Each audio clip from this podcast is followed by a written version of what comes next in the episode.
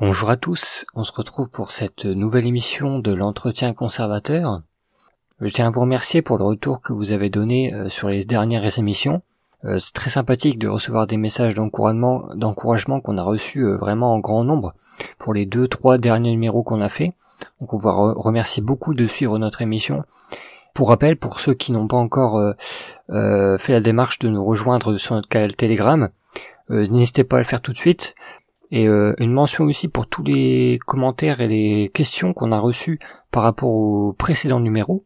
Je tiens à vous rappeler que cette émission, elle a un format qui est pensé pour donner la parole, une libre parole et une liberté d'expression absolue à des invités de d'horizons très variés. Donc nous, nous plaçons euh, Nicolas et moi dans une position d'animateur ça, ça, veut dire que nous ne sommes pas euh, obligatoirement et automatiquement d'accord avec tout ce que disent tous nos invités que nous faisons venir. Ce n'est pas du tout le cas. Nous invitons euh, les gens que nous invitons uniquement pour, euh, on va dire, mettre en place une sorte de panorama des avis différents possibles. Donc il est tout à fait possible, même c'est ce qui va se produire, ce qui se produit déjà, que nous invitions des gens qui, qui ont des discours opposés. Et ça ne veut pas dire que, que nous sommes bah, d'accord avec l'un ou l'autre ou les deux ou aucun des deux, c'est juste que notre avis personnel en tant qu'animateur n'est pas du tout mis en compte par rapport à ce que dit l'invité. Donc voilà, c'était juste un petit rappel parce que beaucoup nous demandaient euh, est-ce que euh, on invitait des gens qui, avaient un discours qu'on voulait mettre en avant ou pas, etc. C'est pas la question. Nous, si vous voulez notre euh, avis personnel, vous pouvez l'avoir sans souci. On s'exprime librement dans le Discord de, de, de, de la plateforme. Donc si vous voulez rentrer en contact avec nous directement, N'hésitez pas à le faire, on est très accessible. Et euh, si vous êtes membre de notre communauté TCE, vous pouvez discuter avec nous directement via notre Discord. Et donc vous pourrez savoir nos avis euh, différents sur euh, tous les invités que nous invitons. Voilà, c'était juste une petite entracte pour remettre les choses au clair et répondre aux questions qu'on a reçues parce que c'est plus efficace de répondre en une seule vidéo que de répondre aux 50 messages un par un. Et on va commencer tout de suite avec ce nouveau numéro. Donc aujourd'hui, on a le plaisir de recevoir Thomas Ferrier. Bonjour Thomas. Bonjour à tous et merci de m'avoir invité. Avec moi, euh, maintenant que vous le connaissez bien, le rédacteur en chef de The Conservative Enthusiast, Nicolas. Salut Nicolas. Salut tout le monde. Merci euh, Thomas Ferrier d'avoir répondu à notre invitation.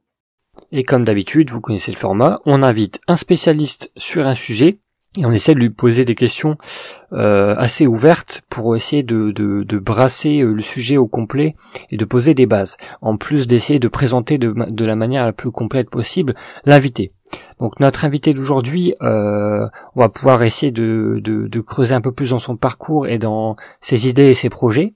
Et donc notre invité aujourd'hui va pouvoir nous parler de beaucoup de choses, mais on va essayer de rester plus ou moins autour du thème de la civilisation européenne et euh, du Parti des Européens, dont, Thomas Ferrier va nous parler. Donc euh, très cher euh, Thomas Ferrier, est-ce que vous pourriez vous, vous présenter en gardant bien à l'esprit que peut-être qu'il va y avoir des gens dans ce podcast qui vous connaissent pas du tout?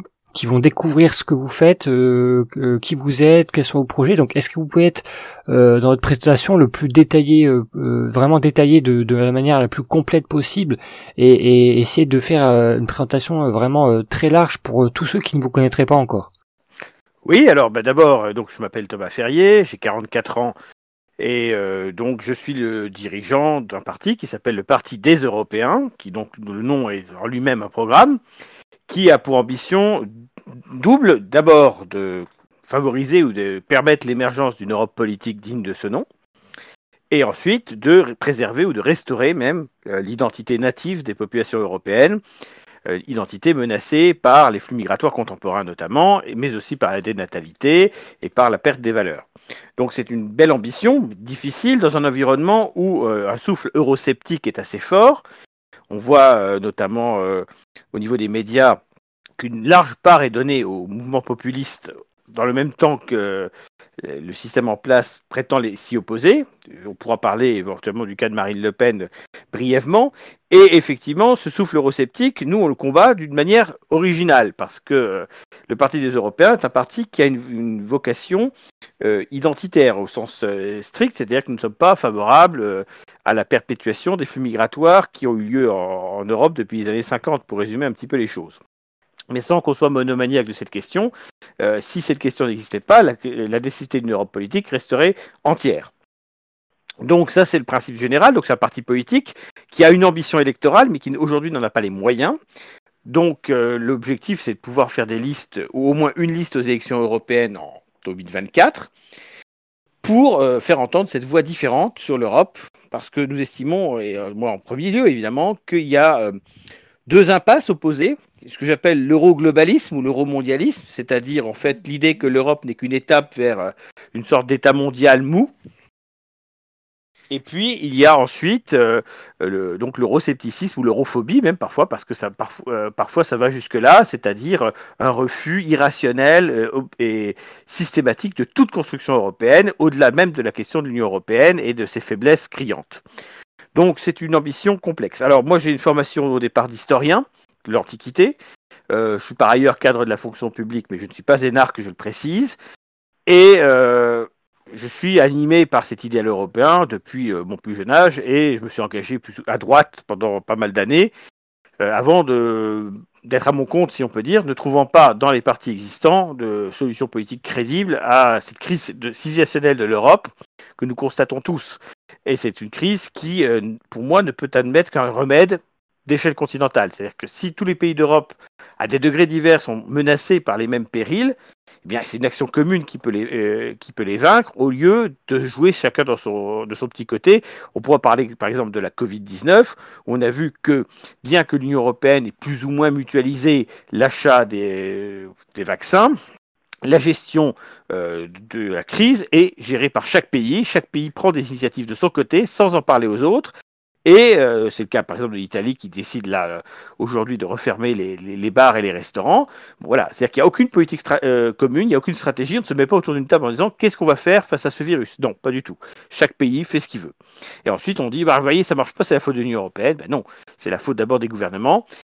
Et simplement, l'Union européenne, depuis sa création, presque, on pourrait dire, sert de bouc émissaire idéal, c'est-à-dire qu'elle, en fait, l'Union européenne, elle permet de mettre en place des politiques que veulent les gouvernements, mais sans que ceci ait à le, comment dire, le prôner directement devant le peuple, c'est-à-dire en, subir les conséquences. C'est beaucoup plus facile de dire on m'impose une politique, c'est l'Union européenne qui me l'impose, plutôt que de dire je souhaite cette politique et je demandé à l'Union européenne de la mettre en place.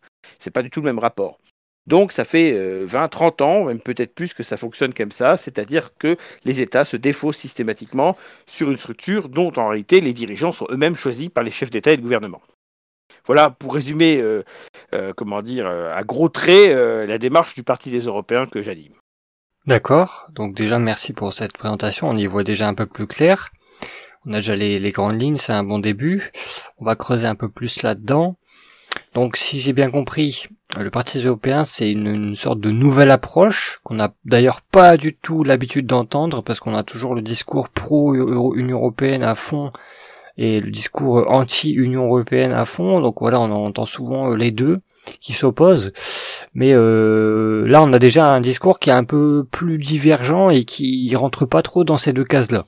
Donc euh, j'ai une question. comme vous l'avez dit, l'Union européenne elle a des défauts très très forts.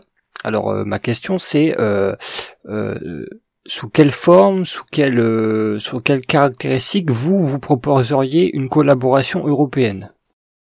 Alors d'abord, moi je, fais partie de ceux qui pensent qu'il faut prendre de l'Union européenne ce qu'elle a à offrir et rejeter le reste. Je ne fais pas partie de ceux qui disent, par exemple, certains euh, l'expriment ainsi, il faut détruire l'Union européenne pour proposer une autre Europe. Je pense que ça serait une grosse erreur parce que ceux qui aujourd'hui prônent la destruction de l'Union européenne sont généralement ceux qui seraient opposés de toute façon à toute construction européenne alternative. L'Union européenne a un avantage, on pourrait dire qu'il y a un point de défaut de la cuirasse si on se plaçait du point de vue de l'adversaire, c'est ce Parlement européen qui a été créé en 1979 et qui est élu au suffrage universel direct une à la proportionnelle, avec certes une barre, mais une barre qui, euh, comment dire, relativement accessible. Donc, le Parlement européen, d'une certaine manière, a plus de légitimité démocratique au niveau européen que la plupart des parlements euh, nationaux, surtout celui de la France, qui euh, fonctionne avec le scrutin majoritaire à deux tours et qui est un, mode de scrutin qui est extrêmement comment dire, féroce pour empêcher les alternatives politiques et les, expansions, on de nouveaux partis.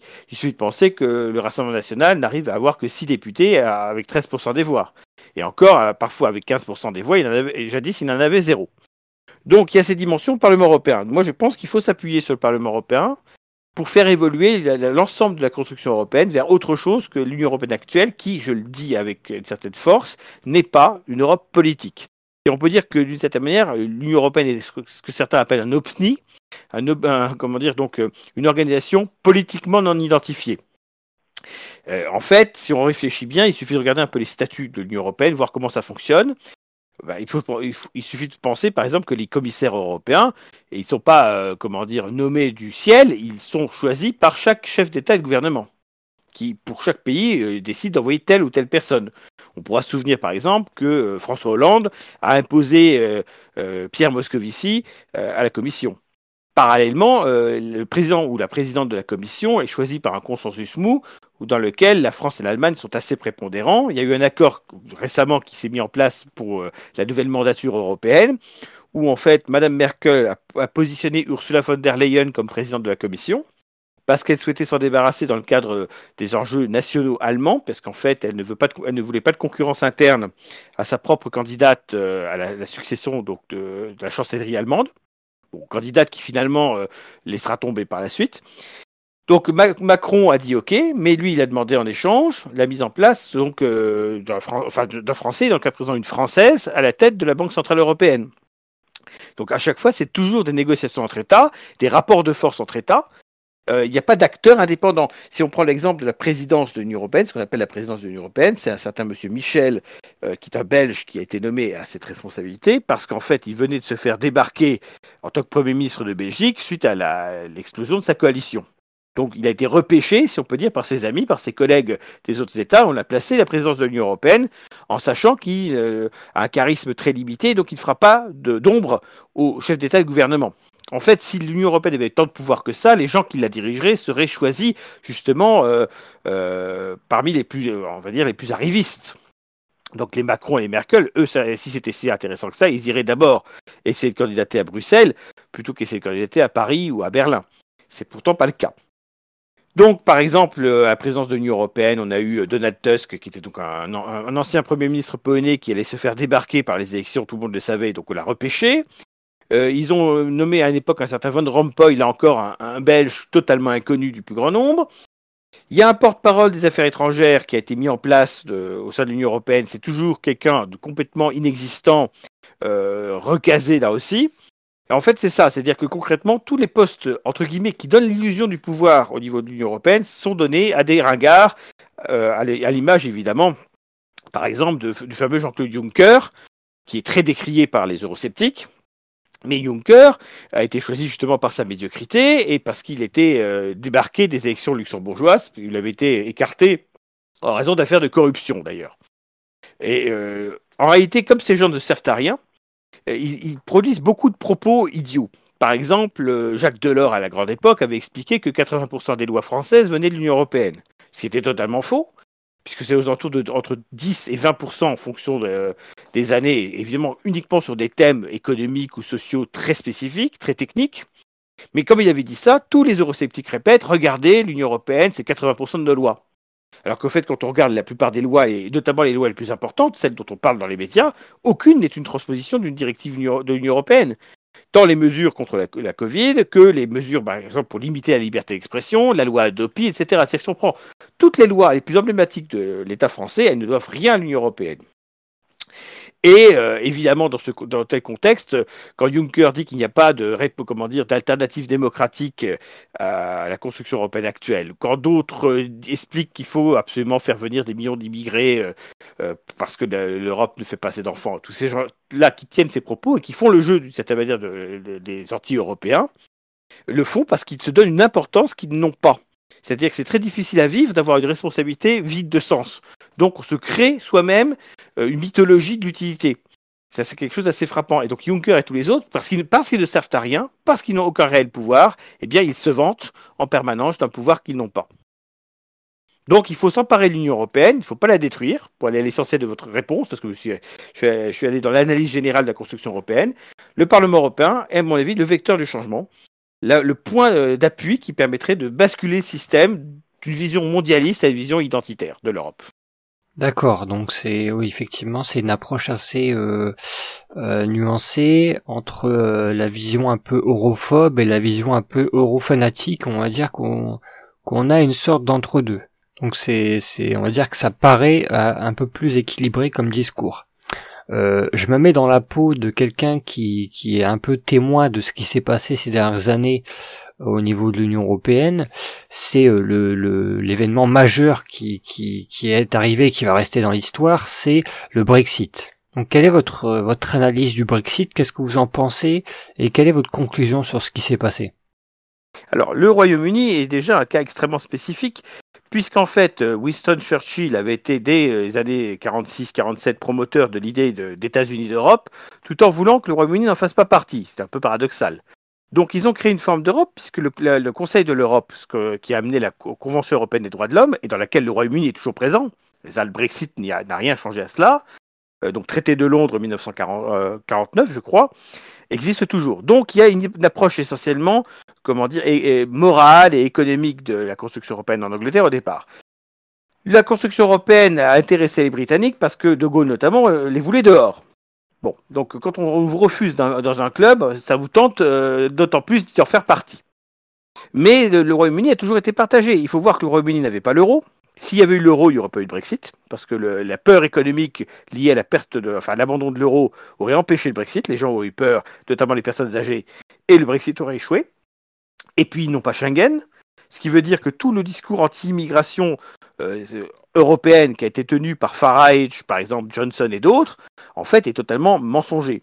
L'Union européenne a toujours été impopulaire euh, dans les tabloïds britanniques, mais pour des raisons qui n'étaient pas euh, justifiées. C'est-à-dire qu'il y avait beaucoup de raisons de critiquer l'Union européenne, mais ce n'était pas celle qui était affichée.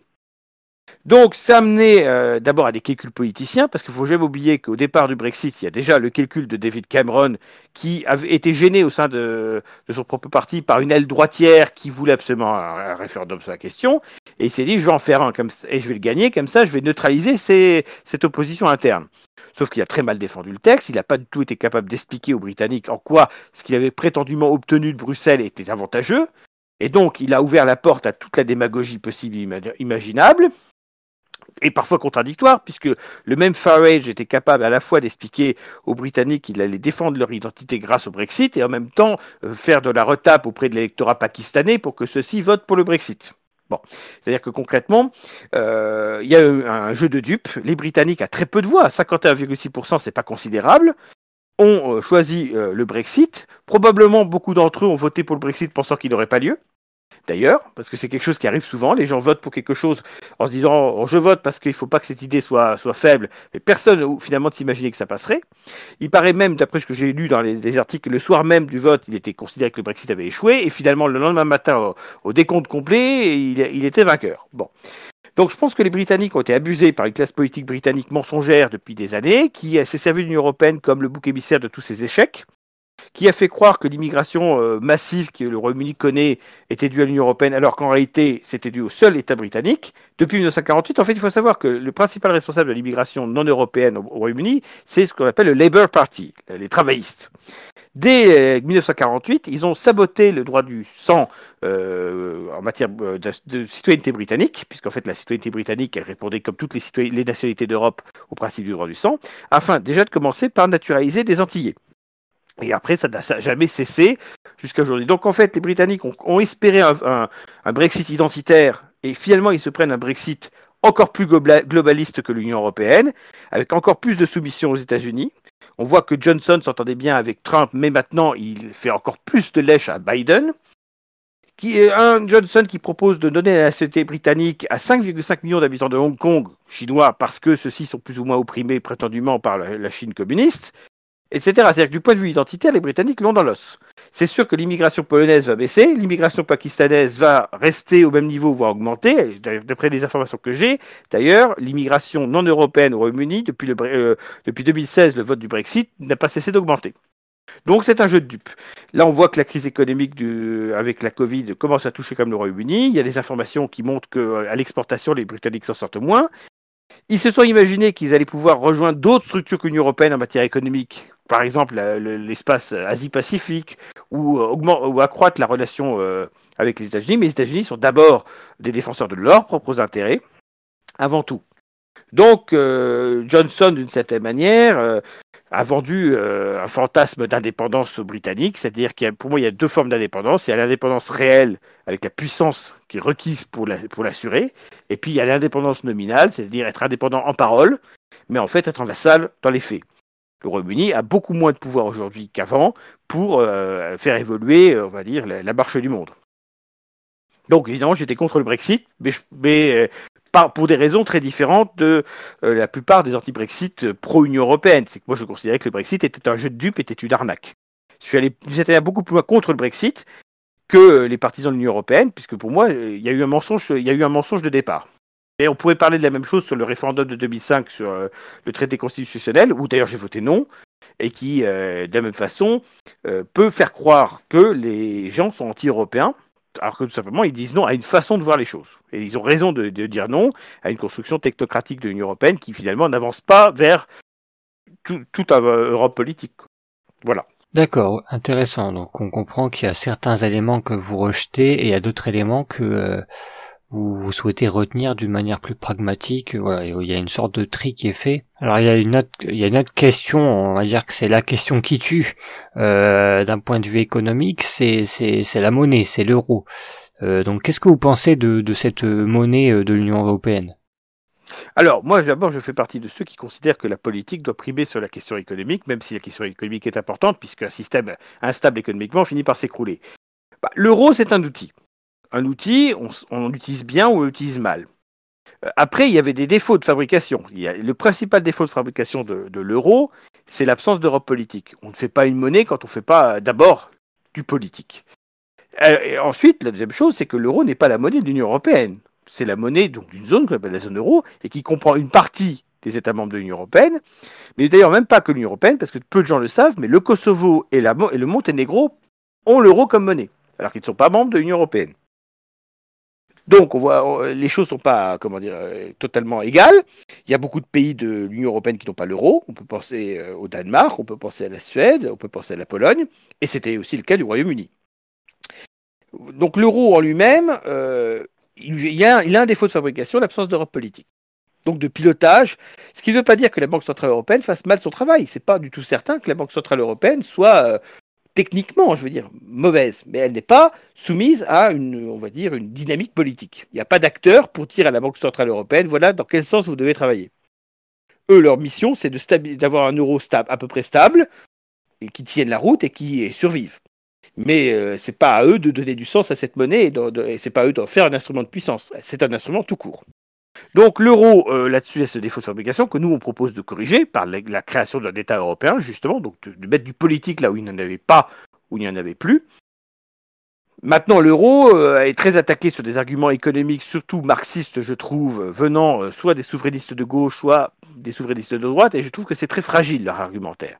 Évidemment, ça donne une dimension très économiste, donc on peut se dire, oulala, ils sont très sérieux, alors qu'en fait, la monnaie euh, pas n'est pas un fétiche, c'est pas, c'est pas comment dire, une arme absolue en matière économique qui gère tout. Il y a par exemple des solutions beaucoup plus faciles à mettre en œuvre, comme le taux de TVA. Jouer sur le taux de TVA, c'est important et ça a un impact économique. Par exemple, la France aurait intérêt à augmenter son taux de TVA. Seulement, elle ne le fait pas parce qu'elle a le sentiment, comme c'est un, un impôt assez égalitaire, la TVA. Euh, toute personne qui achète le même produit, peu importe son niveau de vie de départ, le paye le même prix.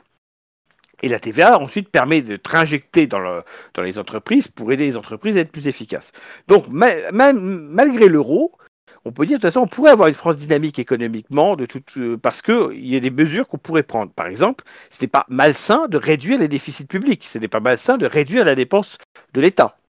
Euh, mais il faut juste expliquer pourquoi est-ce que l'État français notamment est très endetté, pourquoi l'État français dépense trop. Alors on nous dit parfois la sécurité sociale, des choses comme ça. Moi je suis très pragmatique sur cette question. Je pense que l'essentiel de la ruine du budget français est lié à la question migratoire parce que ça a un coût global absolument exorbitant. Pas seulement l'impact sur le chômage, les allocations familiales, les aides sociales, la CMU, tout ce qui peut mais simplement déjà euh, l'absence de perspective d'avenir, par exemple. C'est une donnée extrêmement importante. En économie, il faut que les gens croient à l'avenir. Si les gens ne croient pas en l'avenir, eh bien, ça a un impact économique négatif. Les gens investissent moins, ils sont moins créatifs, la dynamique économique est moins favorable. Or, l'insécurité générée par l'immigration notamment Et euh, le coût social finalement de tout cela a un impact absolument catastrophique sur le moral des, Français et d'une manière générale des Européens de l'Ouest. Donc ça, ça a aussi un coût, c'est un coût immatériel, on ne le voit pas de manière, euh, comment dire, c'est voilà, facile, c'est pas quelque chose qu'on peut calculer. On peut, imaginer que c'est considérable, mais on n'a pas d'outils aujourd'hui à disposition pour calculer l'impact, par exemple, effectivement, euh, de l'absence de perspective d'avenir. Si des gens n'ont pas d'avenir dans un pays, ils s'en vont. Euh, Il y a euh, tout un mouvement aujourd'hui euh, de communautarisme européen qui propose d'aller s'installer en Europe de l'Est. Ben ça, ça a un coût économique défavorable au pays. Il y a aussi les chercheurs qui vont travailler aux États-Unis ou ailleurs, alors qu'ils ont été payés dans leurs études par nous, les citoyens. Et donc ils partent, et ils partent sans nous dédommager évidemment du prix des études qu'ils ont faites. Hein. Ça, bénéficie, à d'autres. Pendant que nos, meilleurs médecins vont aux États-Unis, on récupère des médecins africains qui euh, ont bénéficié de diplômes, euh, comment dire, bien sous-évalués par rapport aux nôtres, qui n'ont pas eu de, euh, donc de, limitation à l'examen. Alors qu'en France, on a créé notamment euh, dans, dans, toutes les facultés de médecine un numerus clausus assez radical. Bon, voilà des exemples euh, extrêmement nombreux. Donc je pense qu'effectivement, si la question migratoire euh, en France était réglée, c'est-à-dire si en, clairement des politiques remigratoires étaient mises en place, eh bien euh, l'État français irait beaucoup mieux. De toute façon, sa dépense publique baisserait et par rapport aux Allemands, on serait beaucoup plus crédible. Parce que ce que les Allemands ne veulent pas, dans l'Union européenne d'aujourd'hui, c'est qu'ils ne veulent pas financer les mauvais élèves, entre guillemets. Les Allemands ont eu beaucoup de mal à accepter d'aider les Grecs au moment de la crise euh, économique que les Grecs ont subie dans les années 2010 parce qu'ils voyaient la Grèce comme un pays euh, dépensier qui euh, n'avait pas fait les réformes nécessaires pour être crédible. Et de la même façon, ils voient la France comme un pays d'assistanat, comment dire, avec un vrai problème d'immigration et de politique af France-africaine. Par exemple, l'Allemagne ne veut pas d'une armée européenne qui amènerait des soldats allemands à être obligés d'aller se battre au Mali ou en Centrafrique pour donc régler les conflits postcoloniaux de la France. Ce qui explique pourquoi la, proposition d'armée européenne de Macron a, a été lettre morte euh, aux yeux de Merkel. C'est-à-dire que Merkel préfère une sécurité euh, encadrée par l'OTAN et les Américains plutôt qu'un embryon d'armée européenne qui serait dévoyé vers des causes euh, extérieures à ses intérêts. Voilà un petit peu euh, ce qu'on peut, peut dire par rapport à cela. Donc du coup l'euro, euh, pas totalement à jeter selon vous, mais plutôt vous seriez pour une approche où on fait des ajustements, des corrections et euh, où on essaierait de, voilà de, de, modifier ce qui a déjà été posé. Mais en tout cas, le, le socle de la fondation pour vous n'est pas mauvaise. Moi, je dirais simplement qu'il faut, il faut doter l'euro de l'outil qui lui manque, c'est l'État européen. Et une fois qu'il y aura l'État européen, en fait, il n'y a quasiment rien d'autre à corriger. Ensuite, l'euro, on peut l'étendre à l'ensemble de l'espace européen, d'abord de l'Union européenne, mais aussi du reste de l'Europe. Par exemple, il faut savoir que lors de la mise en place de l'euro, donc aux alentours des années 2002, la Russie était très intéressée par l'expérience euro. Et elle voulait d'ailleurs acheter plutôt euh, sur le marché international en payant des devises en euros plutôt qu'en dollars. Bon. Et pourquoi elle ne l'a pas fait à l'arrivée? Parce que euh, euh, les politiques de l'Europe occidentale n'ont pas cessé d'être hostiles de plus en plus à la Russie, à partir de la mise en place du pouvoir poutinien, qui au départ était relativement démocratique, après ça s'est un peu dégradé, mais c'est aussi une conséquence de l'attitude que l'Europe occidentale a pu avoir vis-à-vis -vis de la Russie. Donc l'euro a intéressé beaucoup de gens. Et si aujourd'hui l'euro n'a pas, pas détrôné le dollar, c'est parce que d'abord les Américains ont déstabilisé la zone euro avec l'affaire grecque, parce qu'au départ, il faut avoir conscience de cela, c'est que les Grecs, là, un, autre défaut, mais ça c'est un défaut politique, c'est que la Grèce n'avait pas euh, les critères requis pour adhérer à la zone euro. Elle n'était pas, euh, comment dire, capable. Mais pour des raisons symboliques, on n'a pas voulu écarter les Grecs, euh, berceau de la civilisation européenne, de que les chiffres étaient faux et que donc, et que donc tout ça était, comment dire, hypocrite.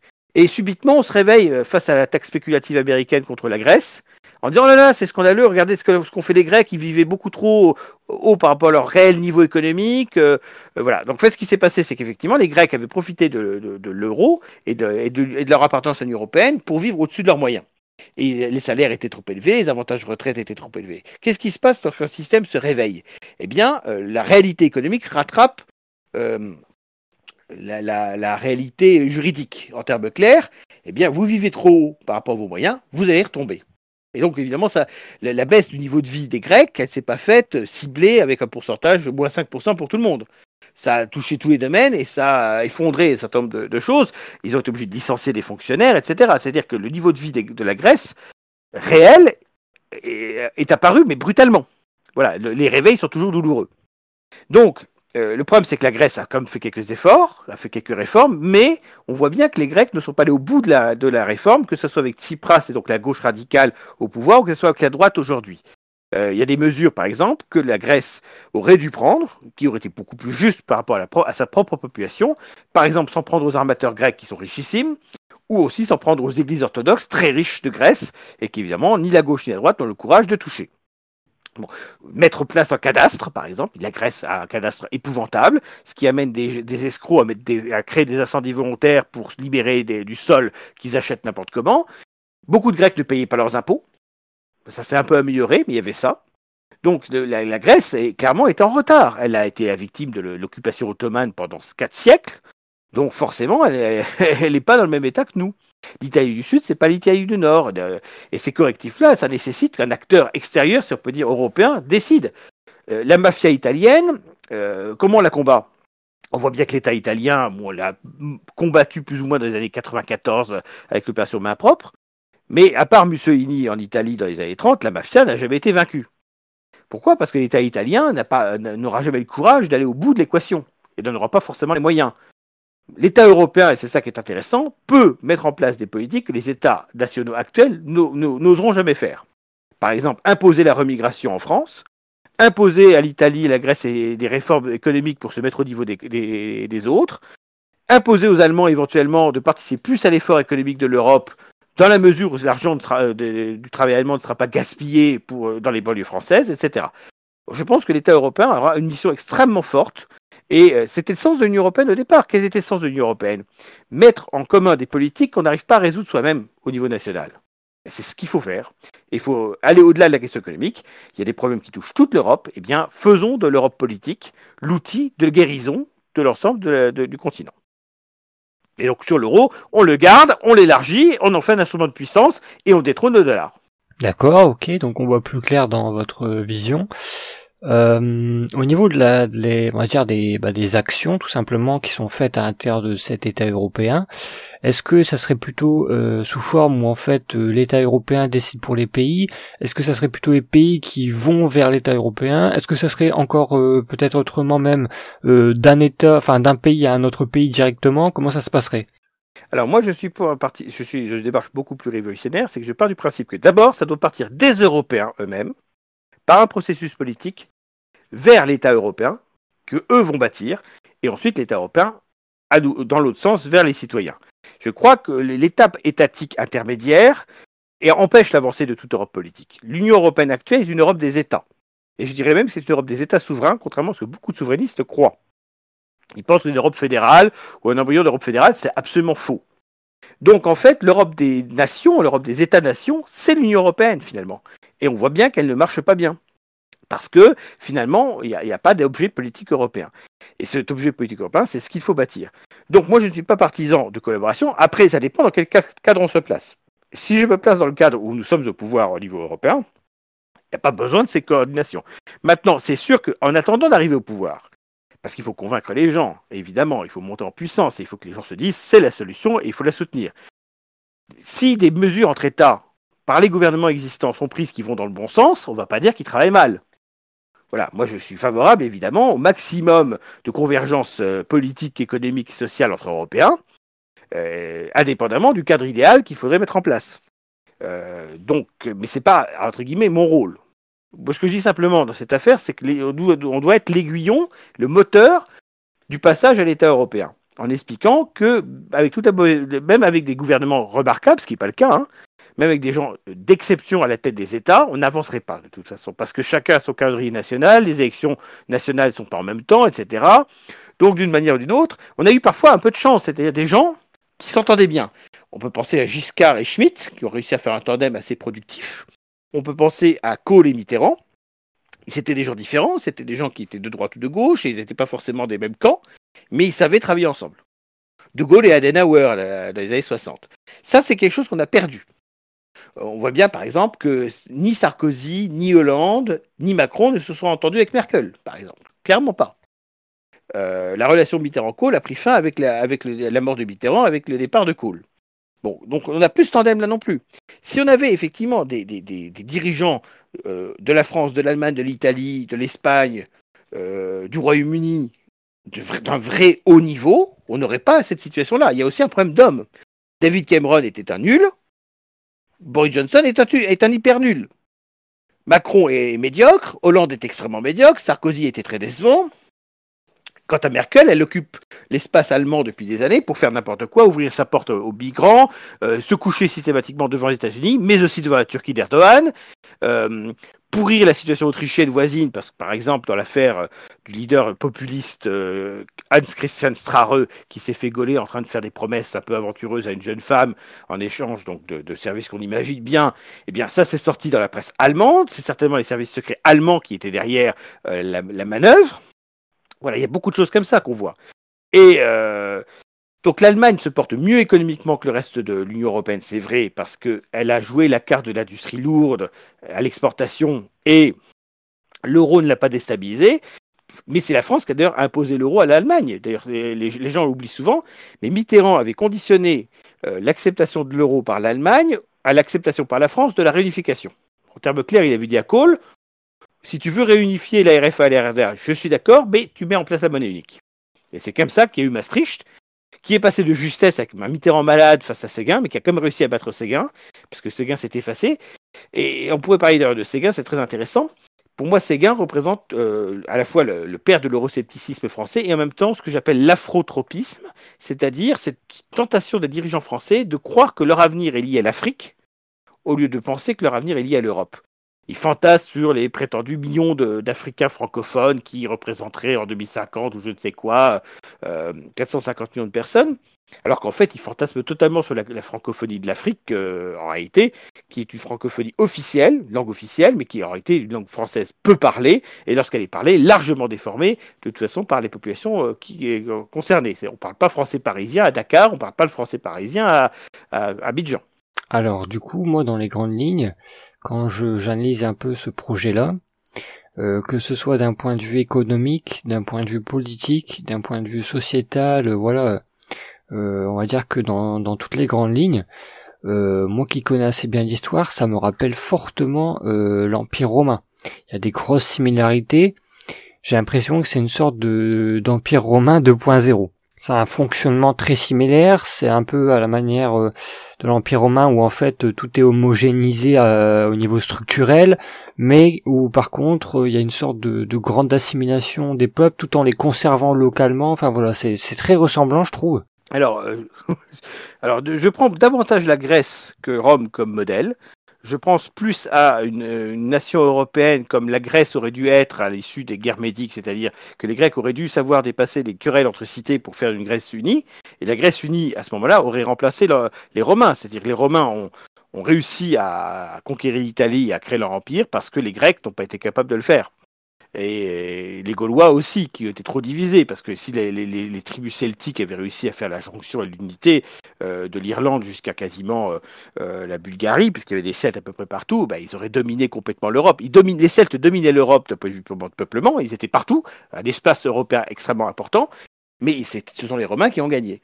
L'Empire romain, d'abord, je préfère la République romaine à l'Empire romain, pour être très précis, je nuance là, parce que il y a des aspects que j'ai insisté sur la nécessité de l'Europe unie, mais j'ai oublié, peut-être, c'était normal, c'était pas à ce moment l'objet, de parler de la subsidiarité identitaire.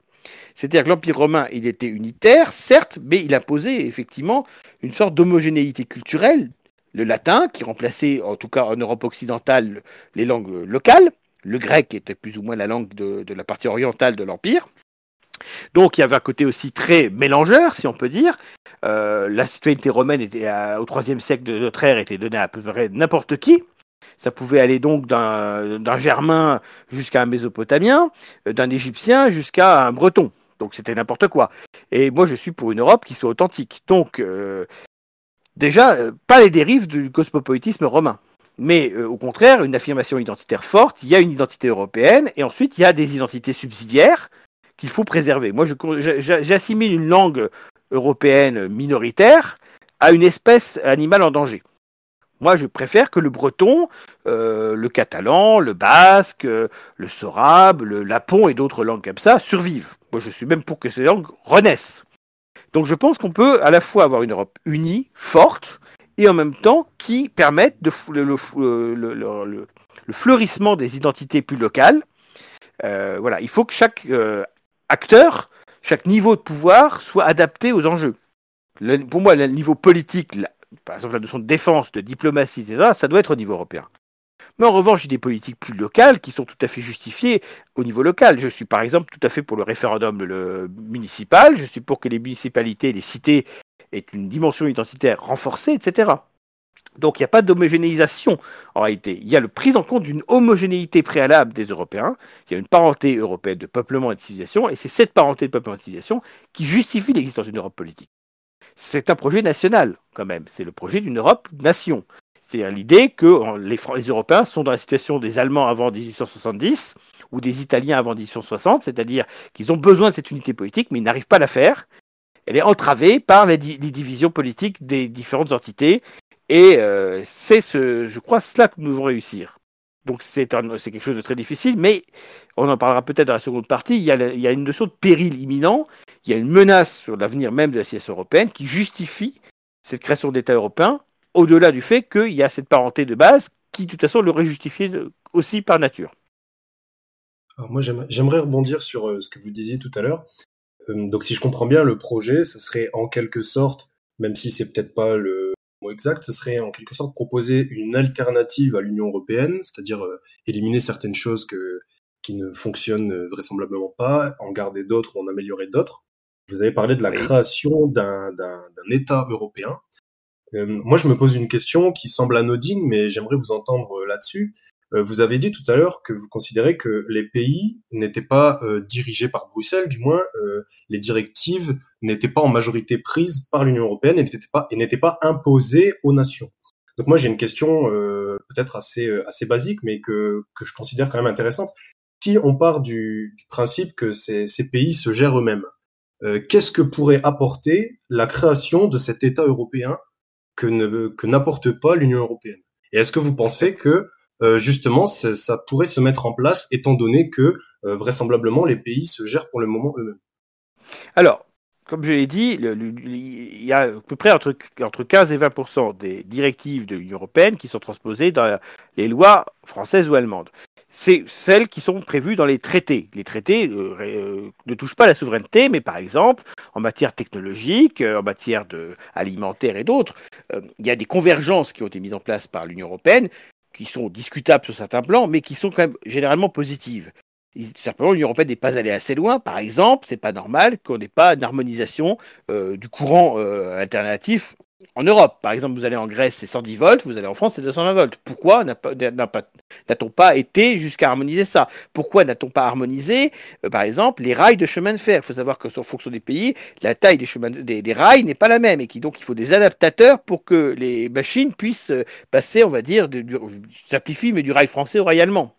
Bon, il y a beaucoup de choses comme ça. On voit que l'harmonisation aurait pu se faire. Elle a été entravée, mais malgré tout, ça a avancé. Ça, on peut le garder pour une grande partie. Maintenant, effectivement, tout ce que j'ai expliqué, c'est que l'Union européenne n'a pas de, rôle politique. Elles sont effectivement dans le cas des États. Or, on voit que ces États n'ont pas les moyens, tout simplement, ni diplomatiques, ni politiques, ni économiques, de mener en place des politiques que, par exemple, leur peuple voudrait. Donc, euh, c'est une impasse. Si on reste dans le cadre actuel, ces problèmes ne seront jamais résolus. Par ailleurs, les États actuels sont héritiers des trahisons multiples des gouvernements antérieurs. Je prends un exemple, je, parle de ça parce que ça parle à beaucoup, on va dire, à la part électorale plus identitaire de, l'électorat français ou allemand que le reste de la population. Mais si on prend la question de la nationalité française, c'est intéressant. L'État français a dévoyé sa nationalité la nationalité française a été donnée à n'importe qui, n'importe comment. Une fois que c'est fait, bah, c'est quasiment impossible de revenir en arrière. L'État national ne peut pas annuler ce qu'il a fait. En revanche, un nouvel État, qui se substitue à lui et qui n'en est pas l'héritier, peut totalement remettre en question les politiques menées. Mon idée est là, c'est que je pense que l'État européen, à condition que les promoteurs de cet État européen et qui soient ensuite ceux qui la dirigent, et cette ambition-là est bien compris l'enjeu, c'est d'appliquer à l'échelle de l'Europe les remèdes que les États refusent ou sont incapables d'appliquer.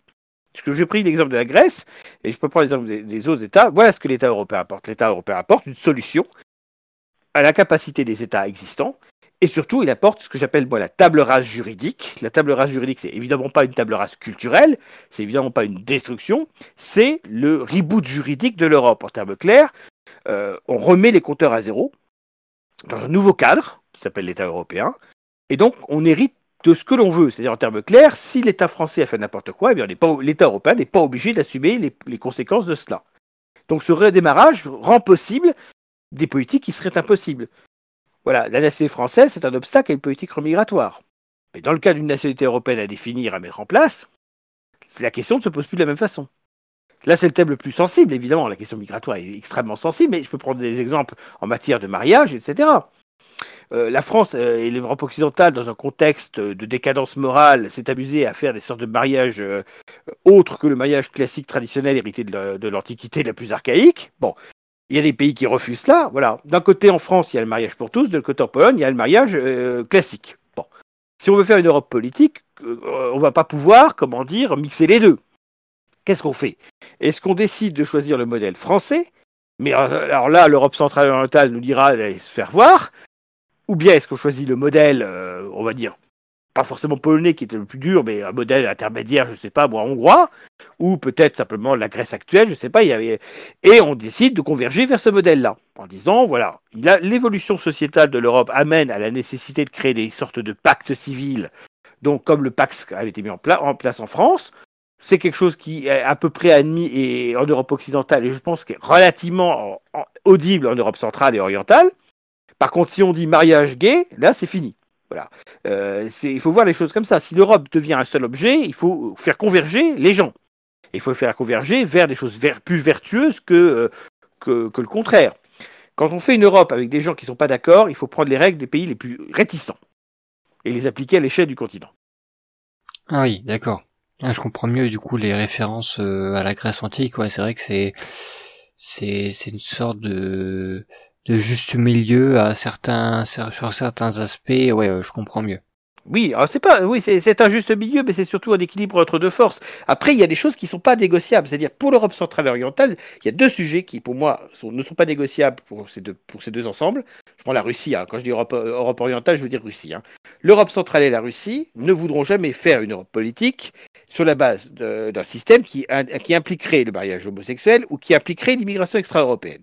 Ça, c'est deux ligne rouge bloquante. Donc sur ces deux lignes rouges, je propose de, choisir plutôt la ligne de l'Europe centrale et de la Russie, avec des nuances, plutôt que de choisir la ligne occidentale. Voilà. À choisir entre les deux, pour l'Europe, il vaut mieux choisir euh, la position de l'Europe centrale et orientale, qui en fait la position a été d'une majorité de Français, d'Allemands et autres en fait.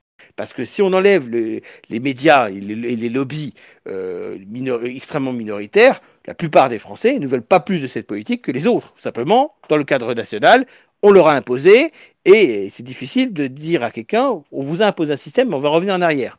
Voilà, l'État européen n'aura pas d'état d'âme. L'État français ne peut pas dire, je reviens en arrière de ce que j'ai fait. Non, il est, il est héritier et tributaire de ses politiques. L'État européen peut dire, je m'en moque. C'est un nouveau cadre, donc nouveau cadre, nouvelles règles. Ah oui, donc euh, oui, effectivement, c'est une vraie révolution comme euh, comme vous dites. Euh, c'est très atypique par rapport à ce qu'on a l'habitude de voir.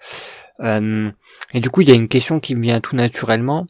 Donc cet État européen, cet État européen, est-ce que il reste assez atlantiste et on reste tourné vers les États-Unis, ou est-ce que plutôt on arrête dans cette dynamique-là et on se tourne vers la Russie? Alors, c'est une belle question. Moi, je vais répondre très clairement. On peut mettre en place, lorsqu'on est fort, un partenariat que j'ai appelé un partenariat d'égalité avec les États-Unis. Ce qui est insupportable avec la relation américaine, c'est qu'ils nous dominent. Ce qui est insupportable, c'est qu'ils nous imposent finalement euh, euh, leurs valeurs, y compris d'ailleurs toute, cette culture de décadence que j'évoquais, qui vient des États-Unis. Ce qu'on appelle la cancel culture, la, culture de l'effacement, euh, la théorie du du genre, la gender theories, tout ça, ça vient des États-Unis. Ça vient des universités américaines, tout ça. Et 10 ans, 15 ans après, ça contamine l'Europe occidentale. Euh, on le voit aujourd'hui. C'est-à-dire qu'il y a 15 ans, euh, tous ces lobbies qu'on voit en, France aujourd'hui, ben, il y a 15 ans, ils étaient extrêmement puissants aux États-Unis et ils ont réussi à s'implanter euh, chez nous. Donc, il y a une dictature américaine sur l'Europe occidentale, de fait, une dictature culturelle. Après, il faut être dans la nuance. Moi, je trouve que c'est beaucoup mieux, au niveau cinéma, euh, d'avoir un cinéma américain qui met en avant les héros, plutôt qu'un cinéma français qui présente des anti-héros moches et sales. Et donc, il y a des choses positives à prendre de l'Amérique. D'ailleurs, je pense que même les Russes et les Polonais, ils vont voir les blockbusters américains, à mon avis, ils vont les voir comme nous. Hein. Donc, euh, là-dessus, il y a des choses positives. Et euh, simplement, il faut que les Américains ne soient plus nos maîtres, mais simplement nos égaux. Parce que n'oublions pas que les États-Unis sont forgés au départ par des Européens. Hein, ce sont des Européens qui sont partis euh, d'Europe pour diverses raisons et qui ont créé l'Amérique. Ce ne sont pas des, c'est pas une autre civilisation, un autre peuple. Donc, il faudra d'ailleurs en jouer. Moi, je suis favorable à ce qu'un discours européen fort amène à réaffirmer les origines européennes des États-Unis. Et je pense qu'on peut se rapprocher de la Russie de l'Europe centrale n'est pas incompatible avec cette affirmation-là. En revanche, par rapport au système américain tel qu'il est aujourd'hui, eh bien là, il faut rompre. Il faut clairement rompre, il faut clairement rompre avec l'OTAN, il faut clairement euh, revoir complètement notre position à l'égard des États-Unis. Lorsque les Américains interdisent, par exemple, des produits français comme le foie gras ou euh, le champagne, eh bien, il faut des rétorsions. Euh, et ces rétorsions, elles seront efficaces. C'est-à-dire que les Américains disent on veut plus de ça chez nous, ben nous on dit on veut plus de ça chez nous. Voilà. Si il faut fermer tous les McDo parce que les Américains ne veulent pas acheter du vin français ou, acheter des choucroutes allemandes, hein, je dis n'importe quoi, mais je prends un exemple comme ça, eh bien on pourrait le faire. Aujourd'hui, les Américains font ce qu'ils veulent. Ils peuvent donner une amende à Volkswagen de plusieurs milliards d'euros euh, euh, comme ils le veulent, etc. Ils, le font, ils ne se gênent pas pour le faire. Excusez-moi, il y a une petite euh, interférence téléphonique que je vais neutraliser rapidement. Voilà. Et donc, effectivement, notre position aujourd'hui, l'Europe par rapport aux États-Unis est en position de faiblesse. D'ailleurs, il faut jamais oublier le, mot, je crois, de Kissinger qui disait l'Europe, quel numéro de téléphone? Effectivement, euh, si les États-Unis veulent appeler quelqu'un, ils vont pas appeler Ursula von der Leyen, ça c'est pas vrai. Ils vont pas appeler le président de l'Union européenne, ils savent même pas qui c'est, ils s'en moquent. Ils vont appeler euh, le président français ou la chancelière allemande. Voilà comment ça fonctionne aujourd'hui. Donc l'Europe euh, est aux abonnés absents de fait. Il n'y a pas un Monsieur Europe entre guillemets. Et, comme je l'ai dit tout à l'heure, le président de l'Union européenne pourrait être ce Monsieur Europe, mais comme il est choisi pour sa nullité et sa médiocrité, eh bien, il ne joue pas son rôle. De toute façon, il essaierait clairement de le jouer, il serait entravé immédiatement. Alors du coup, il y a une autre question qui me qui me vient du coup en tête. Si on applique euh, tout votre programme, toute votre euh, ligne, euh, voilà, imaginons que, que tout est mis en place, que l'État européen fonctionne, voilà, que tout tout fonctionne, et qu'on commence à avoir cette relation d'égal à égal avec les États-Unis. Moi, il y a quelque chose qui m'inquiète, c'est que si cet État européen, en plus englobé avec la Russie, etc., donc qui devient vraiment énorme et devient vraiment très très puissant. La chose qui, qui m'inquiète, c'est que du coup, euh, cette, ce, on va dire, ce déséquilibre ou en tout cas cette dynamique dont les États-Unis ont pas du tout l'habitude, euh, je pense que ça les menacerait et moi, ce qui m'inquiéterait beaucoup, ça serait un conflit avec les États-Unis. Alors, on a un contexte qui est plus ou moins favorable, c'est qu'il y a aujourd'hui deux puissances émergentes enfin une puissance émergée une puissance émergente qui sont amenées à euh, s'opposer d'une manière ou d'une autre, pour le meilleur ou pour le pire, ce sont les États-Unis et la Chine. Donc il y a un contexte plus favorable à l'Europe que jamais. Je pense que l'Europe doit envisager, euh, sur le principe de Carl Schmitt, c'est-à-dire euh, la, notion d'ennemi et la notion d'adversaire. On a des adversaires contre lesquels il faut s'opposer, mais dont on ne souhaite pas la destruction. Et puis on a des ennemis qui veulent notre destruction ou, et, dont on peut souhaiter de les mettre, non pas à bas, mais de les remettre à leur place. Moi je crois que les choses, il faut les voir comme ça. Quelles sont les menaces principales de différentes natures contre la civilisation européenne et les Européens eux-mêmes? On peut les énumérer assez facilement. Première, il y a des menaces endogènes, c'est-à-dire internes à nous, et puis il y a des menaces extérieures. Dans les menaces endogènes, j'en vois essentiellement 3, que j'ai un peu annoncé, la dénatalité européenne, l'hiver démographique, les Européens qui ne font pas assez d'enfants. Ça, c'est une, c'est une menace réelle. La deuxième menace, c'est la menace migratoire, l'implantation de nombreuses communautés halogènes en Europe, dénaturant la civilisation européenne, c'est-à-dire changeant sa nature, et l'obligeant à vivre ensemble avec des populations dont elle ne souhaite pas la cohabitation et dont elle ne peut pas la cohabitation. D'ailleurs, ça, c'est un deuxième péril. Le troisième péril, je veux dire, c'est la division interne de l'Europe. On voit bien que la relation entre l'Europe occidentale et la Russie est catastrophique et ça nuit à tout le monde, en commençant par les Ukrainiens, les Biélorusses, euh, par exemple, ou les Géorgiens. Parce que la Russie se sent attaquée par une Europe occidentale soumise aux États-Unis et elle donc réagit mal. Elle réagit évidemment euh, de la pire des façons, y compris en se tournant vers la Chine de manière économique, ce qui est suicidaire. Donc, là-dessus, la division interne de l'Europe est catastrophique. Ça, ce sont les menaces, on va dire, internes. Ensuite, les menaces externes, ben, c'est l'ascension du monde islamique, malgré tout, qui, qui nous est comme assez hostile avec l'esprit de revanche par rapport à l'époque coloniale. C'est la démographie africaine noire en général, subsaharienne, qui est très forte et qui pose problème. Le Nigeria sera plus peuplé en 2050 que les États-Unis. Prendre un simple exemple. C'est la Chine, qui pourrait être une puissance menaçante pour l'intérêt et l'avenir de l'Europe, mais pas en phase immédiate, mais en phase finale. Et les États-Unis ne sont que secondaires dans cette affaire. Ensuite, les États-Unis, en fonction de l'évolution de ce pays, on pourra les classer dans la catégorie partenaire, dans la catégorie adversaire ou dans la catégorie ennemi. Il est évident que si les États-Unis voient la population euro-américaine non seulement minoritaire, mais ne plus avoir le pouvoir sur elle-même, les États-Unis vont devenir un problème pour l'Europe.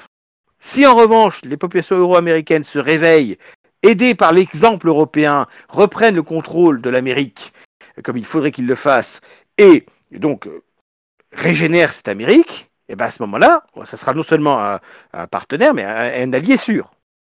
je pense qu'une Amérique euro-américaine, c'est un allié de l'Europe. Mais une Amérique mélangée, où les populations viennent du monde entier, où il y a une part de population méso-américaine, mexicaine et autres absolument considérable, où il y a euh, comment dire, toutes les toutes les l'immigration chinoise, etc. Moi, je pense qu'une Amérique comme telle est, dangereuse, non seulement pour l'Europe, mais d'abord elle-même et pour le monde. Donc il faut bien voir les choses, euh, à mon avis, sous cet angle-là. L'Amérique est une extension de l'Europe, et si cette extension de l'Europe est perdue, alors il faudra changer de braquet, on peut imaginer par exemple un appel de, l'Europe à ce que les Euro-Américains quittent l'Amérique, quitte à ce que ça devienne une sorte de nouveau Far West. Et on pourrait commencer déjà, simplement avec un exemple pour s'entraîner, par le rapatriement des Afrikaners d'Afrique du Sud. Parce que je pense aujourd'hui que les Blancs d'Afrique du Sud n'ont plus d'avenir en Afrique du Sud, c'est terminé. Donc ça ne sert à rien de les laisser se faire massacrer comme les fermiers blancs le sont de temps en temps. On devrait rapatrier plusieurs millions euh, d'Afrikaners vers l'Europe, ou leur proposer euh, d'aller en Argentine ou en Australie, euh, à défaut, s'ils ne veulent pas revenir vers l'Europe. Je crois que ça, c'est une politique qui a du sens. Il faut que l'Europe, c'est entre guillemets, c'est la métropole des États-Unis. Peu importe que les États-Unis en 1776 soient devenus indépendants de l'Angleterre, dans l'esprit, les États-Unis ne sont qu'une colonie de peuplement de l'Europe. Et c'est très bien d'une certaine manière de l'être. Mais si l'Europe elle-même, c'est-à-dire c'est la métropole, c'est le foyer central des Européens est menacé, alors il faut que toutes les forces vives européennes convergent à nouveau vers elle pour la sauver. S'il faut qu'il y ait 65 millions de blancs américains qui quittent l'Amérique pour euh, venir s'installer en Europe, ben pourquoi pas? Là, on est dans la, haute perspective euh, d'une situation catastrophique dans 50 ans. Hein. Mais pourquoi pas? Pourquoi pas se dire, on n'a plus les moyens aujourd'hui euh, de tenir nos extensions, et bien recentrons-nous vers nous-mêmes. C'est ce qu'ont fait les Grecs d'une certaine manière, qui à un moment donné, quand ou les Romains, quand il le fallait, eh bien, on renonçait à certains territoires. Lorsque l'Empire romain s'est retrouvé menacé de partout, eh bien, il a abandonné certaines provinces qu'il ne pouvait plus défendre pour défendre les autres. Ça, on se place dans une situation où ça vraiment se passerait très mal, où l'Europe n'arriverait pas à s'en sortir malgré euh, sa volonté de s'en sortir, etc. C'est ce qu'il faut voir, le, danger aujourd'hui. C'est pas l'État européen que je propose ne doit pas être vu comme une menace, parce que certains souverainistes y voient ça comme une menace. Il doit être vu comme une planche de salut. Et euh, plus la, menace sera forte, plus la nécessité d'une Europe politique forte se fera entendre, entre guillemets. Les Grecs n'ont pas su faire ça, les cités grecques n'ont pas su faire ça, elles n'ont pas su s'unir, elles ont été dominées par les Macédoniens, puis par les Romains, puis par les Turcs. Il a fallu attendre 1830 pour que la Grèce soit unie, soit 2000 ans, plus de 2000 ans après qu'Isocrate ait expliqué qu'il fallait l'unité de la Grèce. Je pense que les Grecs ont eu la chance de, de subsister, malgré deux millénaires. Avec les questions migratoires d'aujourd'hui et démographiques, l'Europe n'aura pas cette chance. Dans 2000 ans, il n'y aura plus rien du tout, et même peut-être dans 50 ans. Donc je crois aussi qu'il y a ce que euh, Guillaume Fay appelait l'Ernstfall, le cas d'urgence. L'État européen est aussi une nécessité urgente, urgentissime dans le contexte actuel.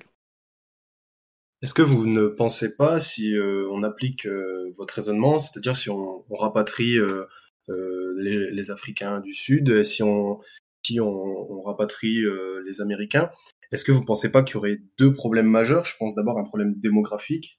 Est-ce que on serait pas beaucoup trop nombreux ou enfin dans, dans quel pays de l'Europe euh, rapatrier ah ces bah gens? Oui, mais n'oublions pas que nous baissons en nombre d'habitants par la démographie catastrophique qui est la nôtre.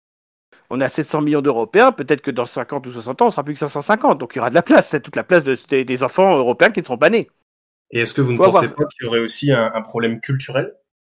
Ah bah, C'est-à-dire qu'il faudrait favoriser. Alors, il y a une chance extraordinaire que les gens oublient. Malgré le fait que toutes ces populations d'Amérique et des États-Unis parlent anglais, elles ont toujours gardé un fort rapport avec, leur pays d'origine. Pour un exemple très concret, j'avais découvert il y a quelques années, il y avait une carte de la répartition ethnique euh, des villes américaines. Donc par exemple, regardez la ville de Chicago, pour prendre cet exemple, c'est très intéressant. Et, le phénomène s'est encore plus aggravé aujourd'hui. Dans Chicago Centre, euh, en, 2010, on va dire, parce que c'est à peu près vers 2010-2012 que j'avais vu ces statistiques, il n'y avait plus que 35% d'euros américains dans Chicago même. C'est-à-dire qu'en fait, 65% des habitants, déjà, étaient soit des Noirs, soit des Latinos. Maintenant, on regardait autour de Chicago, regardez les, banlieues, celles qui votent massivement Trump. Hein.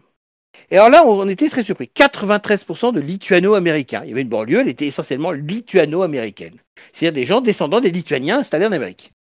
Une autre, c'était les Polonais. Un autre endroit, c'était la communauté grecque.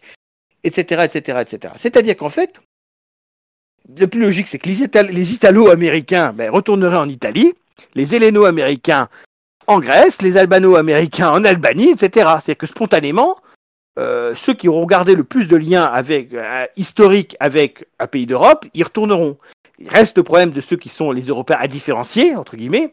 Et là, c'est sûr qu'à mon avis, ils privilégieraient sans doute l'Allemagne ou l'Angleterre mais ça serait pas forcément une catastrophe.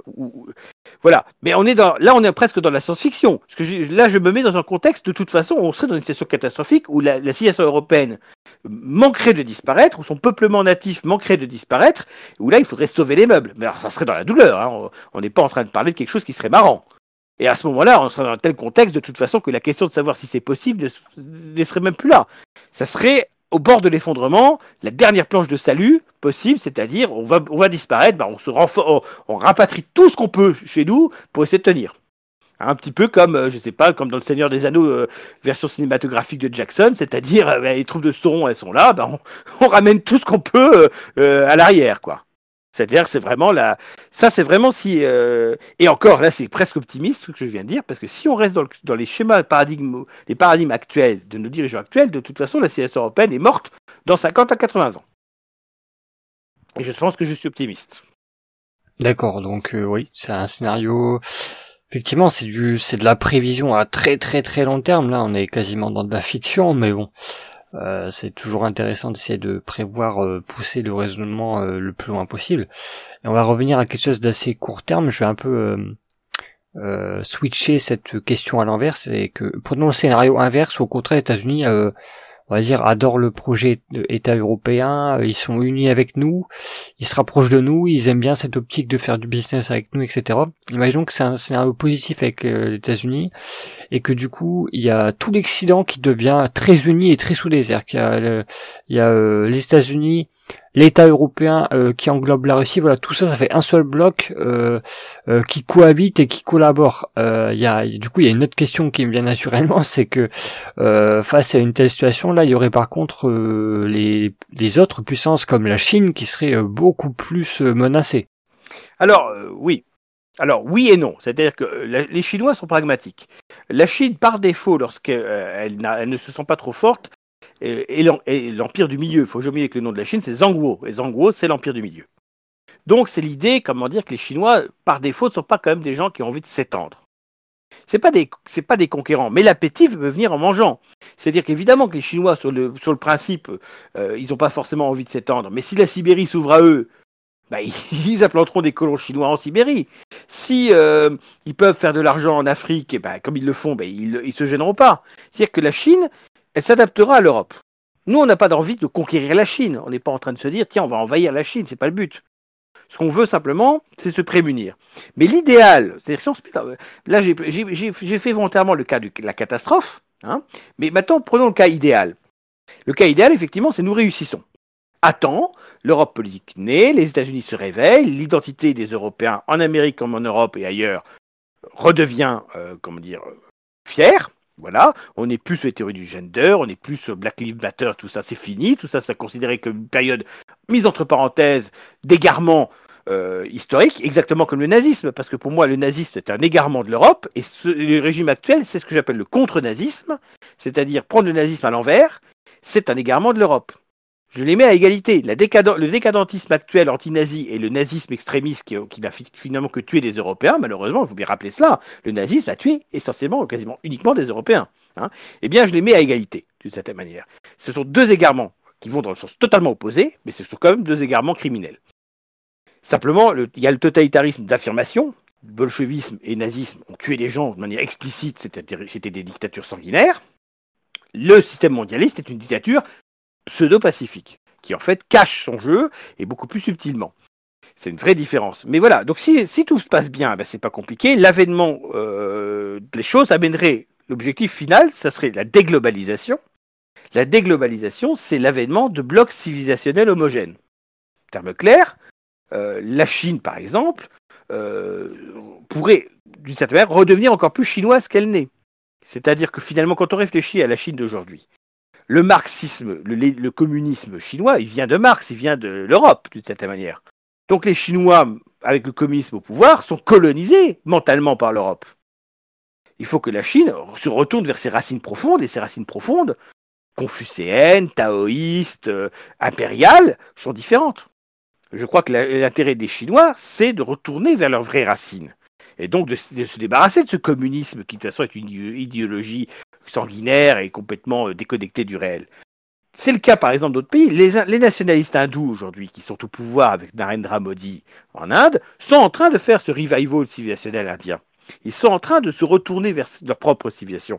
Donc d'une certaine manière, il peut y avoir demain un bloc civilisationnel indien, un bloc civilisationnel chinois, un bloc civilisationnel bantou, par exemple, l'unité des peuples d'Afrique noire, un peuple, euh, l'Oumma Islamia peut être organisé sous forme de fédération euh, arabo-musulmane ou d'autres, systèmes, un Iran euh, qui retrouverait l'esprit de la Perse antique, etc., etc., etc. C'est-à-dire que le remède qu'on applique à l'Europe pour sauver l'Europe, il peut aussi servir d'exemple aux autres.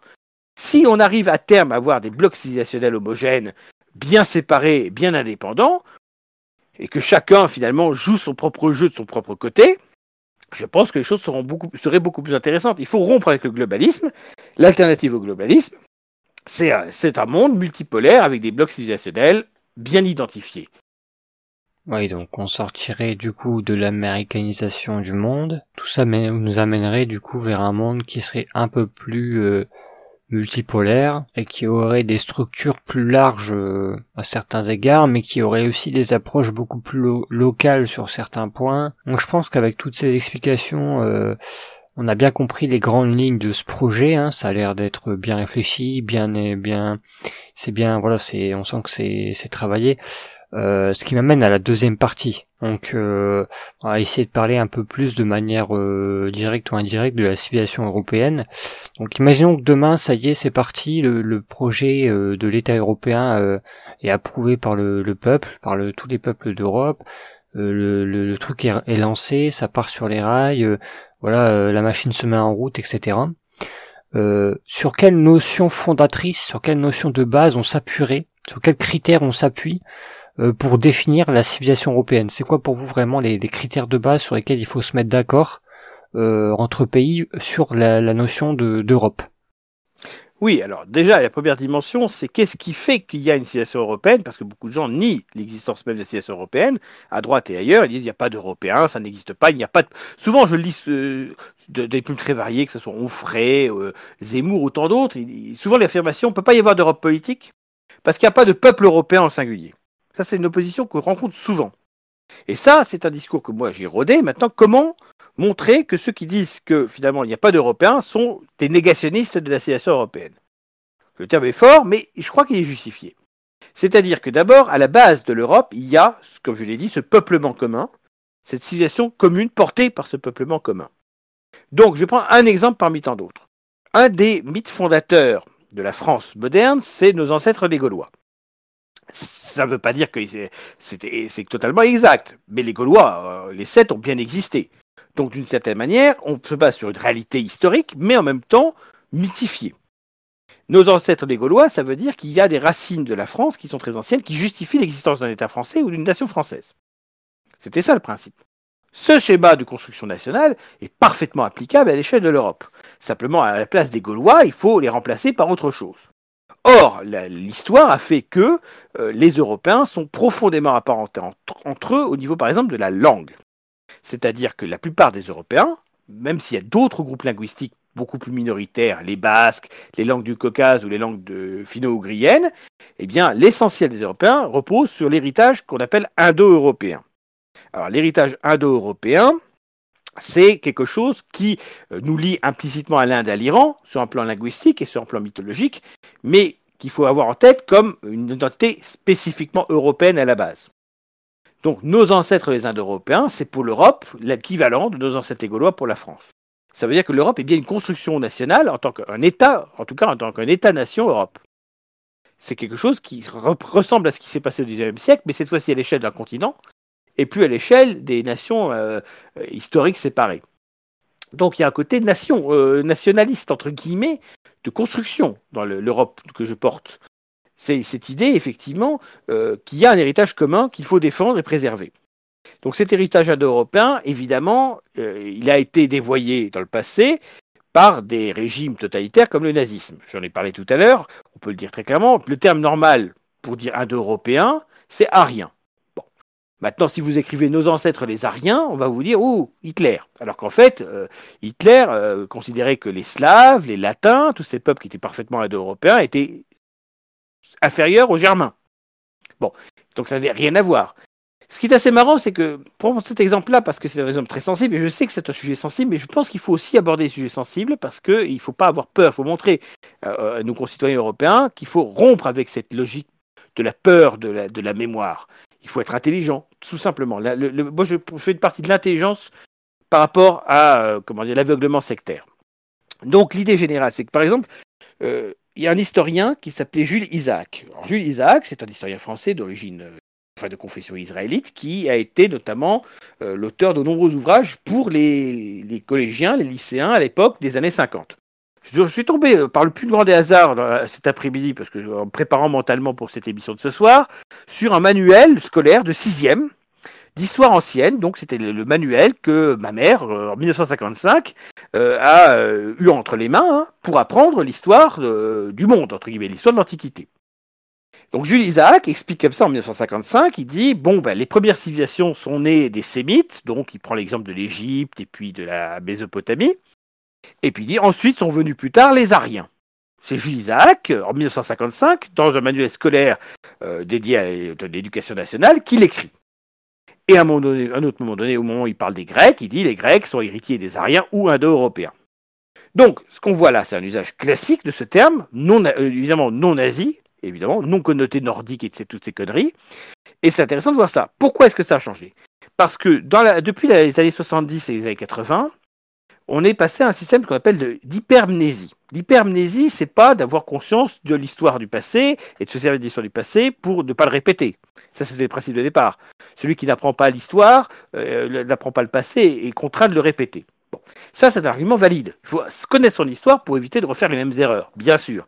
Mais ça, c'est différent de l'hypermnésie, qui est une façon de se, de se fouetter, de se euh, fustiger en permanence du passé. D'abord, on ne peut pas revenir sur le passé, et surtout, le passé, il a un contexte qui l'explique. Par exemple, aujourd'hui, beaucoup de gens nous expliquent que les, Européens de l'Ouest ont été d'abominables colonisateurs. Bon, la réalité est plus nuancée. Maintenant, après, on fait, un choix politique derrière ça. Moi, je préfère faire un choix très clair. Je suis pour la décolonisation, assumée. En termes clairs, je suis pour que l'Europe et ses anciennes colonies rompent tous les ponts, tous les amarres afin que les anciennes colonies puissent vraiment assumer leur destin qui leur est propre et que nous puissions conserver notre identité qui nous est propre. Ce n'est pas normal que ce soit la France aujourd'hui, et on sait que c'est le cas, qui décide plus ou moins de la politique menée au Sénégal ou en Côte d'Ivoire. L'indépendance de ces pays n'a pas été réelle, elle a été confisquée d'une autre façon par ce qu'on appelle la France-Afrique. Bon, ça c'est un exemple très, très technique, très concret. Mais voilà, euh, décoloniser les esprits, ça veut dire renoncer aussi à cette idée d'universalisme, par exemple le drame de l'Europe d'aujourd'hui, c'est l'universalisme. C'est-à-dire que cette idée que les valeurs européennes sont des valeurs universelles, valables pour tout le monde, sous toute D'ailleurs, pour vous, euh, universalisme, c'est plutôt de, de gauche ou plutôt de droite? C'est une, alors, c'est- l'universalisme a des racines extrêmement variées. Alors, on pourrait dire que c'est de gauche, on pourrait dire que c'est de droite, ça dépend où, où on se place. Les notions de gauche et de droite, bon, elles ont une importance dans l'esprit des gens, mais il faut jamais oublier d'où elles viennent. Je rappelle qu'au départ, la gauche, c'est simplement ceux qui étaient opposés au veto royal en 1789, et la droite, c'était ceux qui étaient pour le veto royal. Ça fait pas une vraie différence idéologique. Euh, la plupart des valeurs identitaires euh, et des thèmes, comment dire, euh, en question sur, l'immigration viennent de la gauche aussi. C'est-à-dire que c'est pas forcément la même gauche. D'une certaine manière, prendre un exemple. Jules Ferry, c'est la gauche, comment dire, c'est centre-gauche, maçonnique et libéral. Bon, Jules Ferry est un universaliste qui veut imposer les valeurs européennes au monde entier, qui veut coloniser l'Afrique au nom d'un prétendu droit, d'une prétendue race supérieure à aider les races supposées inférieures. C'est Jules Ferry qui dit ça. Léon Blum dira des choses assez analogues. Donc dans ce sens, ça va avec dans, ce que vous me dites, c'est-à-dire qu'effectivement la gauche universaliste euh, est là, mais l'universalisme, il atteint toutes les civilisations. Je vais prendre cinq exemples d'universalisme. Lorsqu'Alexandre le Grand organise de mariages interethniques entre les soldats gréco-macédoniens et les femmes perses, échec total d'ailleurs à l'arrivée, c'est de l'universalisme. C'est le contraire d'ailleurs de l'enseignement d'Aristote. Lorsque l'Empire romain, avec Caracalla en 212, euh, 221 après Jésus-Christ, de- 212 pardon après Jésus-Christ, donne la citoyenneté romaine à tous les hommes libres de l'Empire, c'est l'universalisme.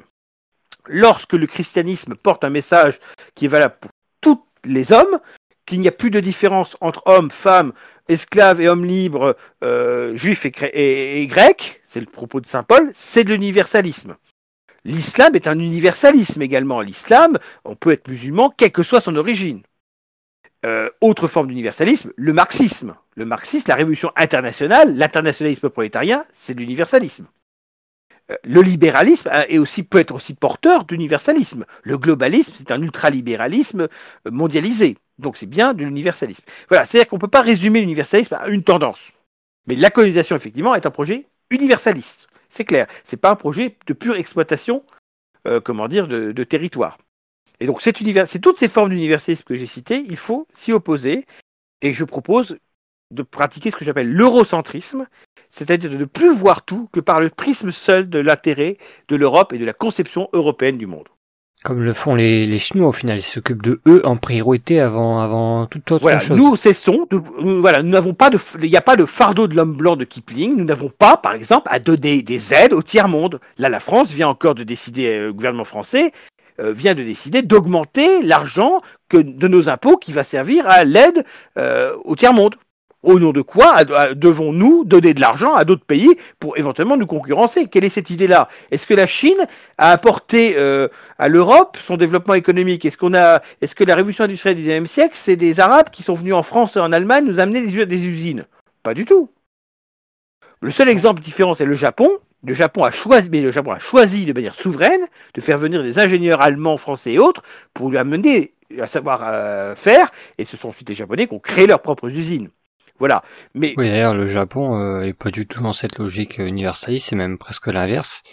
Il est renfermé sur lui-même, même si parfois euh, on pourra analyser que par le passé, le Japon a, a eu une mentalité un peu plus expansionniste pendant voilà euh, certaines périodes. Ils ont voulu euh, s'expandre euh, avec de la conquête euh, brute et forte.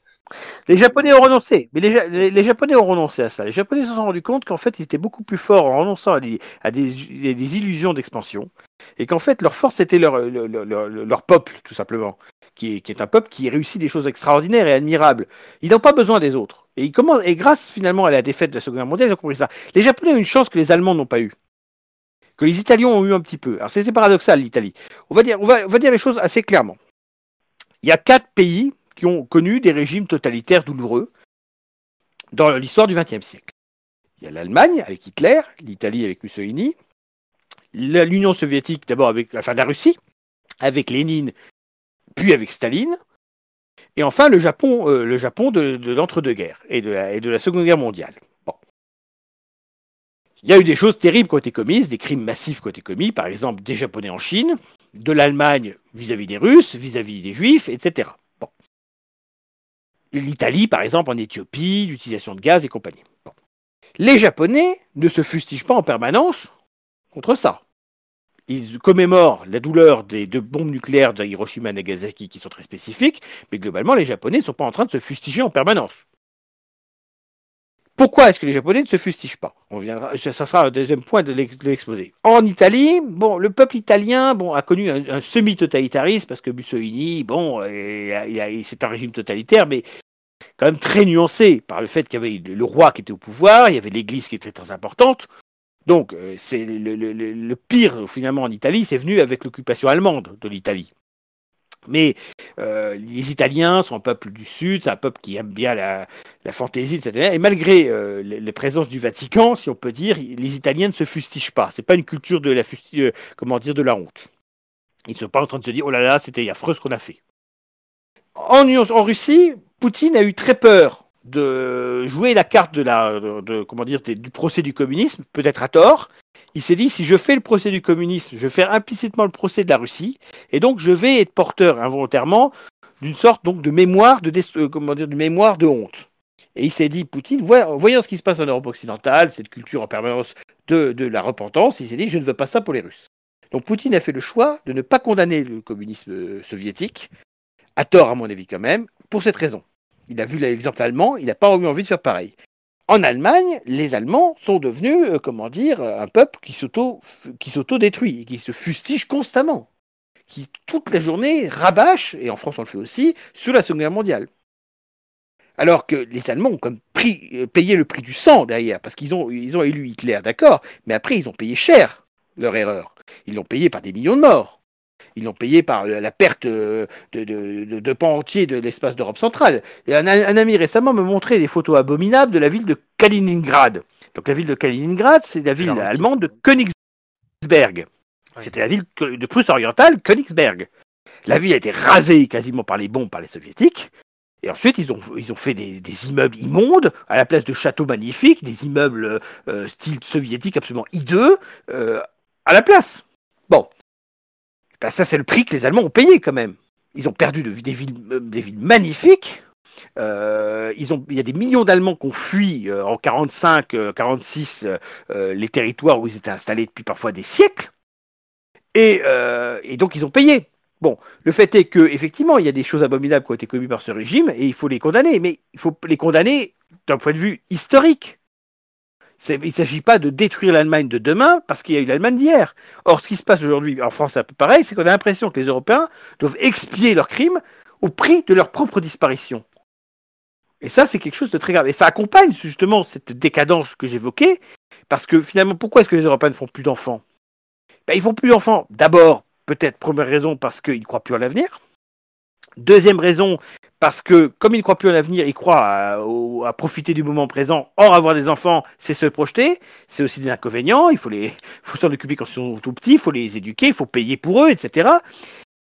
Et ensuite, il y a une raison aussi profonde. C'est euh, euh, donc d'une certaine manière, bah, c'est simplement, euh, c'est simplement qu'il faut vouloir exister pour ça.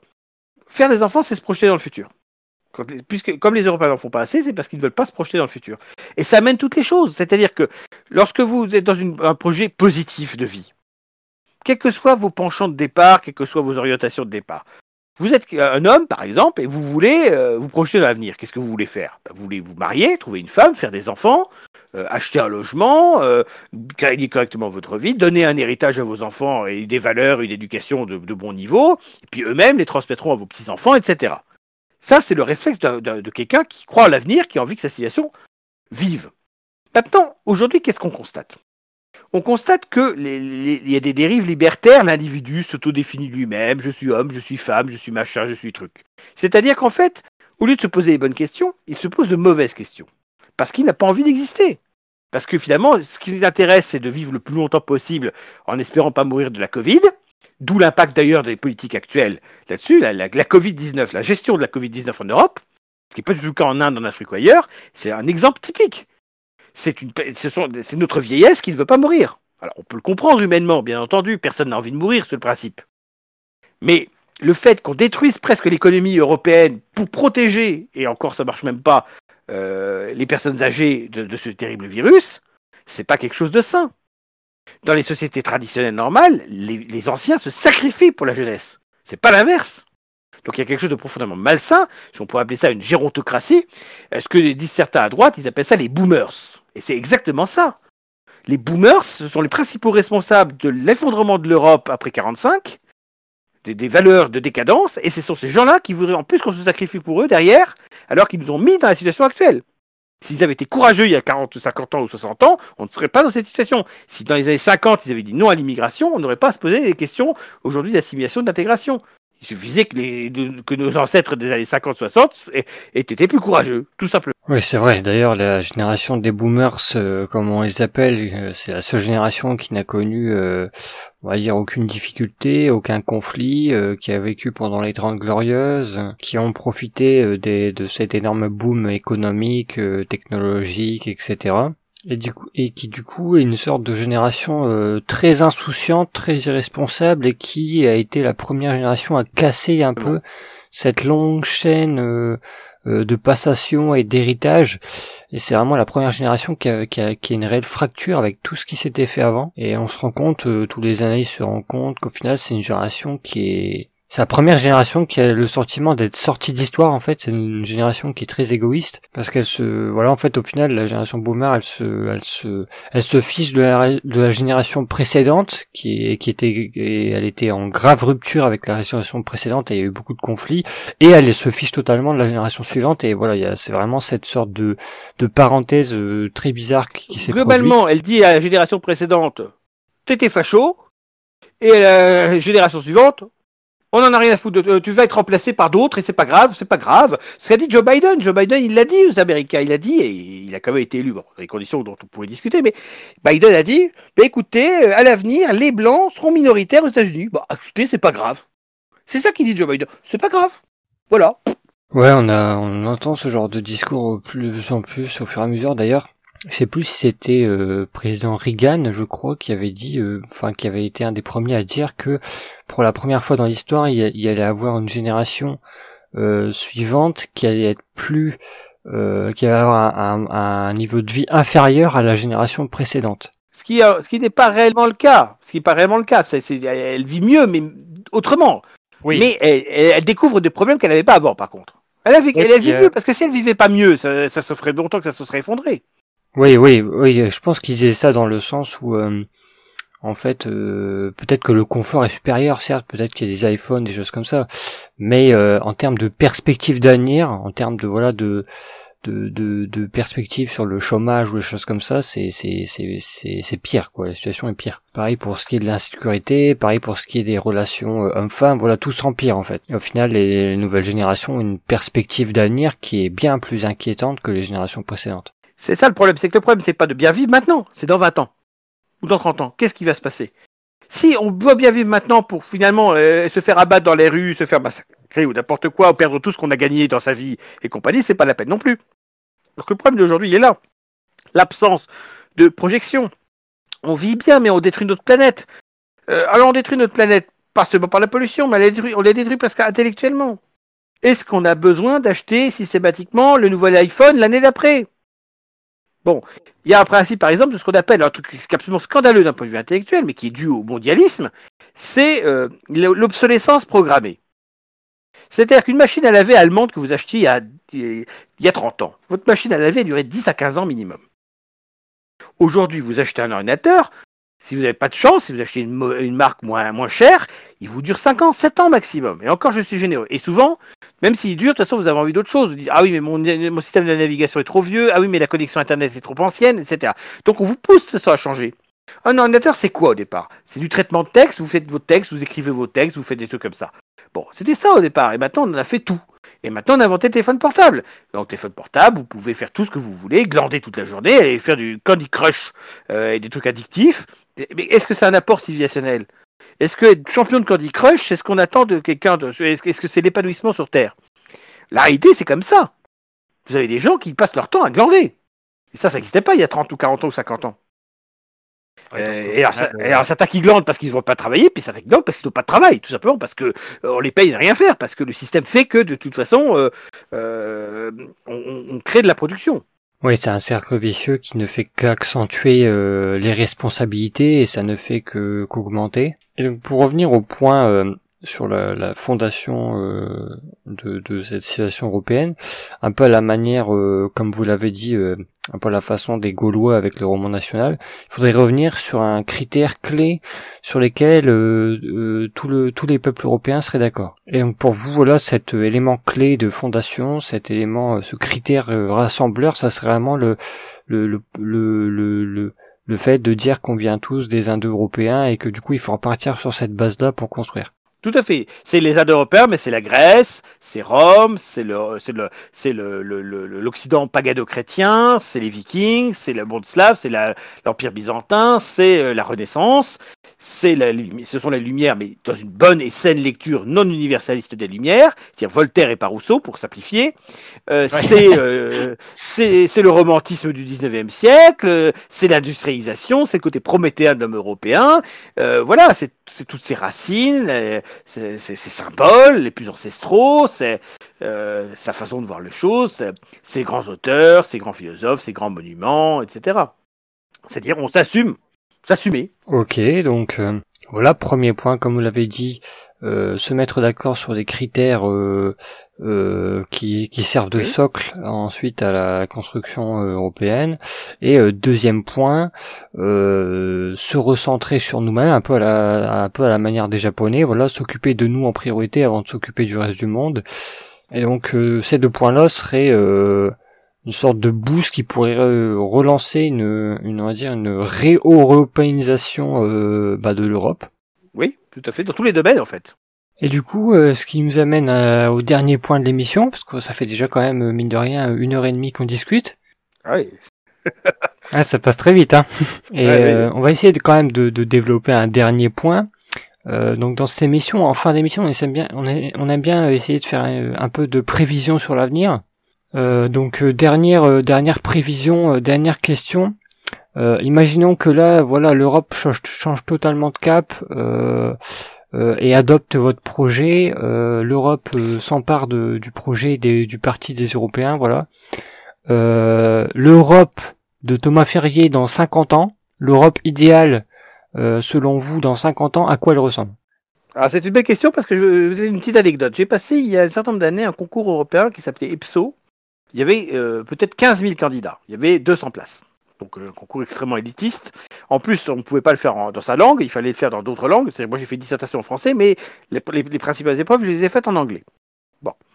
Donc, eh bien, la question en français, enfin la question à laquelle j'ai répondu en français, j'ai choisi la langue française pour y répondre. Malheureusement, ma copie traîne quelque part à Bruxelles, peut-être, mais n'a jamais été ouverte, parce que je n'ai pas passé le cap euh, de départ. C'était quelle Europe dans 50 ans? Ben, je vais répondre à cette question avec l'expérience d'aujourd'hui, qui est la mienne, avec le projet qui est le mien, et qui est, votre question? Alors l'Europe, si mettons que voilà, euh, le Parlement européen se réveille, il fait, il réussit à faire une sorte de, coup d'État démocratique, les États disparaissent spontanément, l'État européen et il met en place la nationalité européenne qui permet d'engager des politiques remigratoires, etc. Ben ça donne quoi? Ben ça donne une Europe qui d'abord est européenne, c'est-à-dire qu'elle n'est plus euh, soumise à la question migratoire. Les populations qui sont venues pour de mauvaises raisons sont reparties pour de bonnes raisons. L'Europe a affirmé son identité et a mis en place des politiques de manière démocratique, de manière respectueuse des gens, mais qui font que les autres ont compris qu'ils n'avaient pas d'avenir sur notre sol et qui donc ont, voulu se recréer un avenir sur la terre de leurs ancêtres de manière positive. Donc déjà, on n'a plus, plus toutes les, conséquences de, ces flux migratoires. C'est-à-dire, on a quasiment plus de chômage parce qu'en fait, bah, lorsqu'on augmente le bassin d'emploi d'employés, et qu'on laisse le bassin d'emploi au même niveau, ça crée du chômage de masse. Donc le chômage de masse a disparu.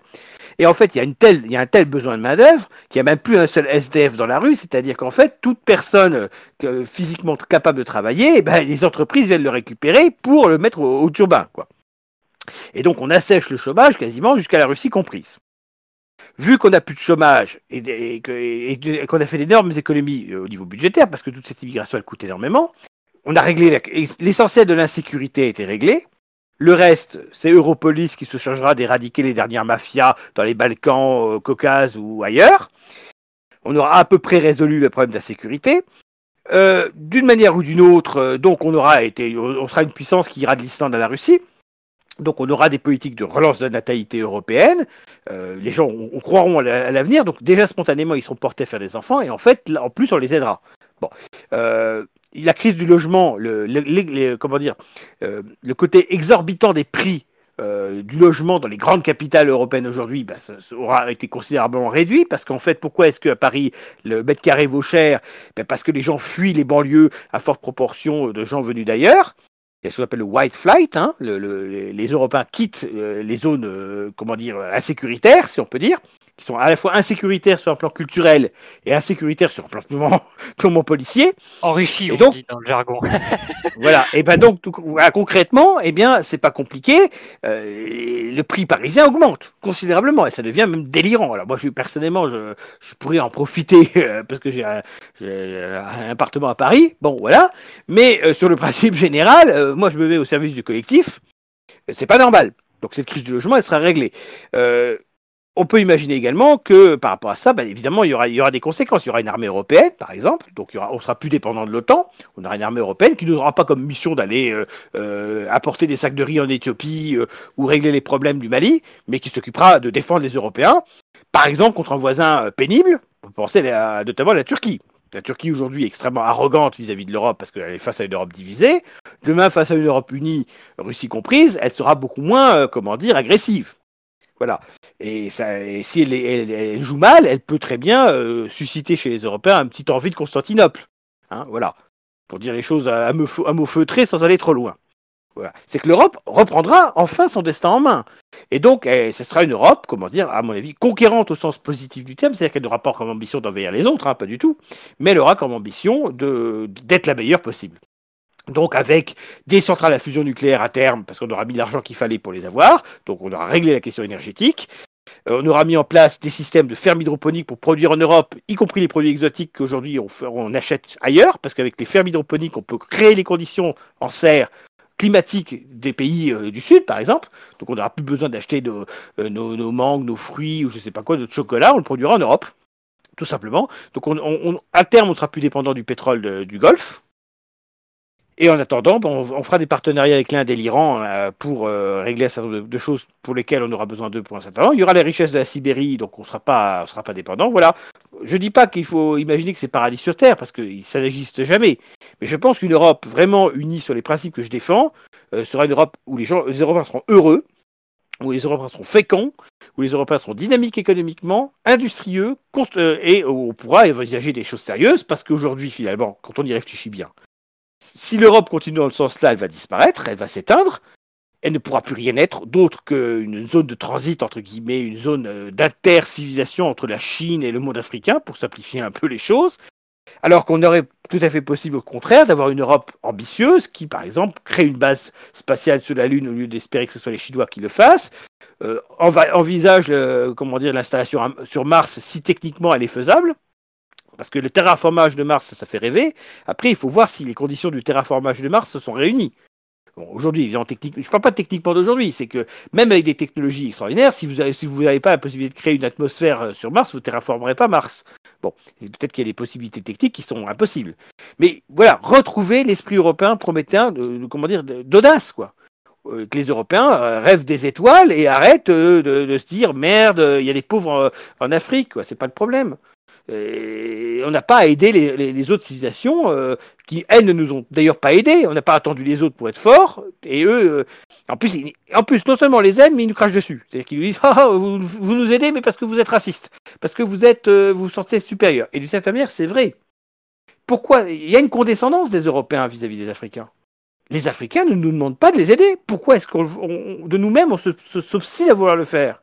Moi, je crois que respecter les Africains, c'est leur dire votre destin est autre, vous avez voulu l'indépendance, vous avez eu raison, assumez, point. Et nous, on ne les respecte pas finalement. L'Européen universaliste, c'est le véritable raciste. Un Européen qui défend une Europe eurocentrée, c'est le véritable antiraciste, puisque finalement, il veut simplement être lui-même et il ne s'intéresse pas à ce que font les autres. Oui, c'est d'ailleurs ce qu'on reproche souvent euh, aux nationalistes, qu'on accuse souvent d'être des racistes, alors qu'en fait, euh, c'est justement ceux qui veulent que chacun reste chez soi et que chacun prospère chez soi. Et on les accuse de racisme, ce qui est souvent assez marrant de la bouche des antiracistes prétendus, qui sont en fait les réels racistes, parce qu'ils présupposent toujours que euh, l'autre est inférieur et qu'il faut l'aider. Enfin, il y a toujours cette position euh, patronale, on va dire. Oui, c'est bon. Et donc au final, pour faire un point, euh, cette Europe de Thomas Ferrier, on retrouve, on va dire, une souveraineté européenne. on programme beaucoup de choses, hein, la remigration, euh, on retrouve euh, de l'emploi, on retrouve euh, de la sécurité, voilà, on retrouve beaucoup de choses. On s'élargit, on s'élargit grandement, peut-être avec la Russie, peut-être même avec une union avec les États-Unis d'égal à égal, donc on commence à, à, peser très lourd. On retrouve en plus un marché financier assez sain, c'est un marché immobilier aussi assez sain on sort de l'OTAN, en plus de ça, plein d'autres choses, on relocalise, on règle la problématique énergétique, donc voilà, énormément de choses, ça fait rêver. Mhm. Euh, la dernière question que j'aurais envie de vous poser, Thomas Ferrier, c'est euh, si vous deviez donner, euh, pour les auditeurs qui nous écoutent, cinq, cinq pistes, on va dire, de réflexion, cinq peut-être livres à lire, ou cinq, voilà, cinq sujets à creuser, qu'est-ce que ce serait? Alors, d'abord, moi je pense qu'il faut se ressourcer dans notre plus longue mémoire, et donc je pense que la première lecture est essentielle d'un Européen, d'un jeune Européen, mais pas seulement, mais d'un Européen en général, c'est de lire l'Iliade. L'Iliade d'Homère, même avant l'Odyssée, hein, l'Iliade, qui donne une vision héroïque et guerrière de la vie, une vision mythique aussi, avec des dieux qui interviennent parmi les hommes, hein, qui ne sont pas euh, des juges en train de vous regarder d'en haut, mais qui sont là physiquement, euh, entre guillemets, dans la mêlée. Et donc, je pense que l'Iliade, c'est un texte fondateur de, l'esprit européen, c'est pas le seul, mais c'est, je crois, le plus emblématique, le plus pur d'une certaine manière, c'est-à-dire le moins contaminé par des influences universalistes postérieures. Donc voilà, déjà l'Iliade. Après, euh, J'aurais tendance à dire qu'il y, a des centaines et des centaines et des, des milliers de, bons ouvrages à lire et qu'il n'y a pas de chemin, comment dire, euh, euh, unique. De toute façon, chacun, euh, le grand philosophe romain antique Simac disait qu'il n'y avait pas un seul chemin pour une, si grande vérité. Mais par exemple, je pense que l'œuvre de Nietzsche est intéressante, notamment par-delà le bien et le mal. Qui, pas, non, c'est intéressant, mais c'est pas celui-là auquel je pense. La généalogie de la morale. La généalogie de la morale de Nietzsche, c'est la rupture avec l'universalisme on a besoin de cette rupture avec l'universalisme et Nietzsche donne une façon philosophique de rompre avec cela. Donc je crois que ça c'est intéressant aussi. Après, il faut quand même lire, si on a l'espoir que l'Europe change, il faut lire le, professeur politique par excellence, qui est Niccolo Machiavelli, le fameux Machiavel, le penseur italien de la du XVe siècle, du XVIe siècle. Euh, je pense qu'il faut lire Machiavel. Le Prince, par exemple, ou, l'ouvrage euh, sur, sur Tite-Live qu'il avait écrit, qui s'appelle euh, Discours sur la, première décade de Tite-Live. Je pense que euh, bon, Machiavel, il n'y a, pas, a pas beaucoup d'œuvres de lui. il faut lire Machiavel parce que c'est la base de la politique. Et on a besoin de retrouver la, la grande politique d'une certaine manière. Le, vrai défaut, c'est celui-là. On a parlé de Macron, etc. On a des minables qui nous dirigent. Et on a des minables parce qu'on a, on a abandonné la grande politique, la politique euh, avec des vrais orateurs, Périclès, moi j'en sais rien, euh, euh, voilà, Georges Jaurès, etc. Tout le temps dans ce confondu. À une époque, on savait parler. Le général de Gaulle est sans doute un des derniers grands orateurs, avec Jean-Marie Le Pen aussi, qu'il faut, faut, citer quand même sur le plan rhétorique. Je ne parle pas du plan idéologique où là, c'est beaucoup plus compliqué, mais voilà, je pense que Valéry Giscard d'Estaing, euh, François Mitterrand, tous ces gens-là étaient encore de vrais orateurs. en France, avec Chirac, on a, on a, voilà. Je pense qu'après, après Mitterrand, même s'il a fait beaucoup de mal au pays, hein, parce que Mitterrand a fait beaucoup de dégâts euh, par son positionnement de gauche, euh, à partir de, Chirac, on a commencé à avoir des, présidents qui étaient vraiment pas crédibles. Chirac, Sarkozy, Hollande, Macron, c'est des gens qui sont peu cultivés. Ils n'ont pas fait de grec ou de latin. ils ont pas une vision des choses très développée. C'est des avortons de la politique d'une certaine manière. C'est des techniciens. c'est même pas ça, parce que c'est vraiment déjà leur prêter une grande qualité. Mais cela dit, le problème d'aujourd'hui, je vais en parler un petit peu de manière taquine, c'est que leurs adversaires sont aussi nuls. C'est quand on voit euh, ce que, par exemple, la France propose en place de Macron, c'est pathétique. Si, Marine Le Pen doit représenter l'alternative de Macron, on n'est pas, on n'est pas sauvé. Hein. Voilà. Non, mais c'est dramatique parce que le, drame aujourd'hui, c'est que les Européens, ils voient la médiocrité partout, donc ils se contentent toujours du moindre mal. Dire ah oui, mais entre deux mauvais, entre deux mauvais choix, il faut choisir le moindre, etc. On est toujours dans le, dans le petit calcul besogneux. Non, on, on est en droit, on est en devoir même d'exiger le meilleur et de pas se contenter. Ah oui, mais il n'y a que ça. Mais non, il n'y a pas que ça. Bah, fais, en sorte qu'il y ait autre chose. C'est tout. Donc, euh, comme professeur d'énergie, moi je dirais par exemple que les mémoires de guerre du général de Gaulle, si je dois en citer 5 à l'ouvrage, je joue le jeu, le volume 3 des mémoires de guerre du général de Gaulle est intéressant. Parce qu'il dit des choses qui sont très anticonformistes, très surprenantes, euh, il y a aussi des mémoires d'avenir. Il y a un des volumes des mémoires d'avenir sur l'Europe qui est un rebours à 100% euh, euh, contraire de tous les eurosceptiques qui, eux, se réclament pourtant de De Gaulle. C'est ça, c'est drôle, c'est que j'aurais tendance à dire que les gaullistes actuels n'ont pas lu De Gaulle ou n'ont pas compris De Gaulle. Ils en ont retenu qu'une vision complètement rétrograde qui n'était pas celle du général De Gaulle, qui avait une vision qui dépassait largement son époque. Après, si je dois citer encore un cinquième auteur, euh, on est très loin quand même de penseurs de l'Europe politique. Hein, bah, J'aurais tendance à dire à ce moment-là, bah, tout simplement écouter la cinquième symphonie de Ludwig von Beethoven. Pourquoi des livres seulement? Bah, Aussi de la musique. Je pense que euh, l'Union européenne actuelle a quand même bien choisi son hymne. Et je crois que l'hymne européen Ode à la joie, Ode à la joie, c'est quelque chose de très fort. Hein. Euh, c'est Ô Freund, Ô joie, fille des Champs-Élysées. Hein. C'est Torteur der Elysium, le texte en allemand. Hein. Euh, c'est magnifique ça. Ça veut dire que l'Europe, comment dire, c'est la joie sur terre comment dire, euh, c'est le paradis sur Terre d'une certaine manière. L'Union européenne d'aujourd'hui n'a pas été au rendez-vous de l'histoire. C'est-à-dire que ce que les Européens ont espéré dans l'Europe, dans l'Union européenne, dans la CE, etc., dans cette Europe à bâtir, ce qu'ils ont espéré, c'est une Europe grandiose. Et pas une Europe de technocrates. Les technocrates qui sont en train de faire des calculs d'apothicaire pour savoir, ah oui, alors l'euro il est trop élevé, etc. Les souverainistes sont du même niveau que les technocrates en face. Ils chipotent sur des détails la grandeur de la civilisation européenne mérite des grands hommes. Et donc, ben, si nous n'avons pas des grands hommes à disposition, eh à nous-mêmes de devenir les grands hommes qui nous font défaut.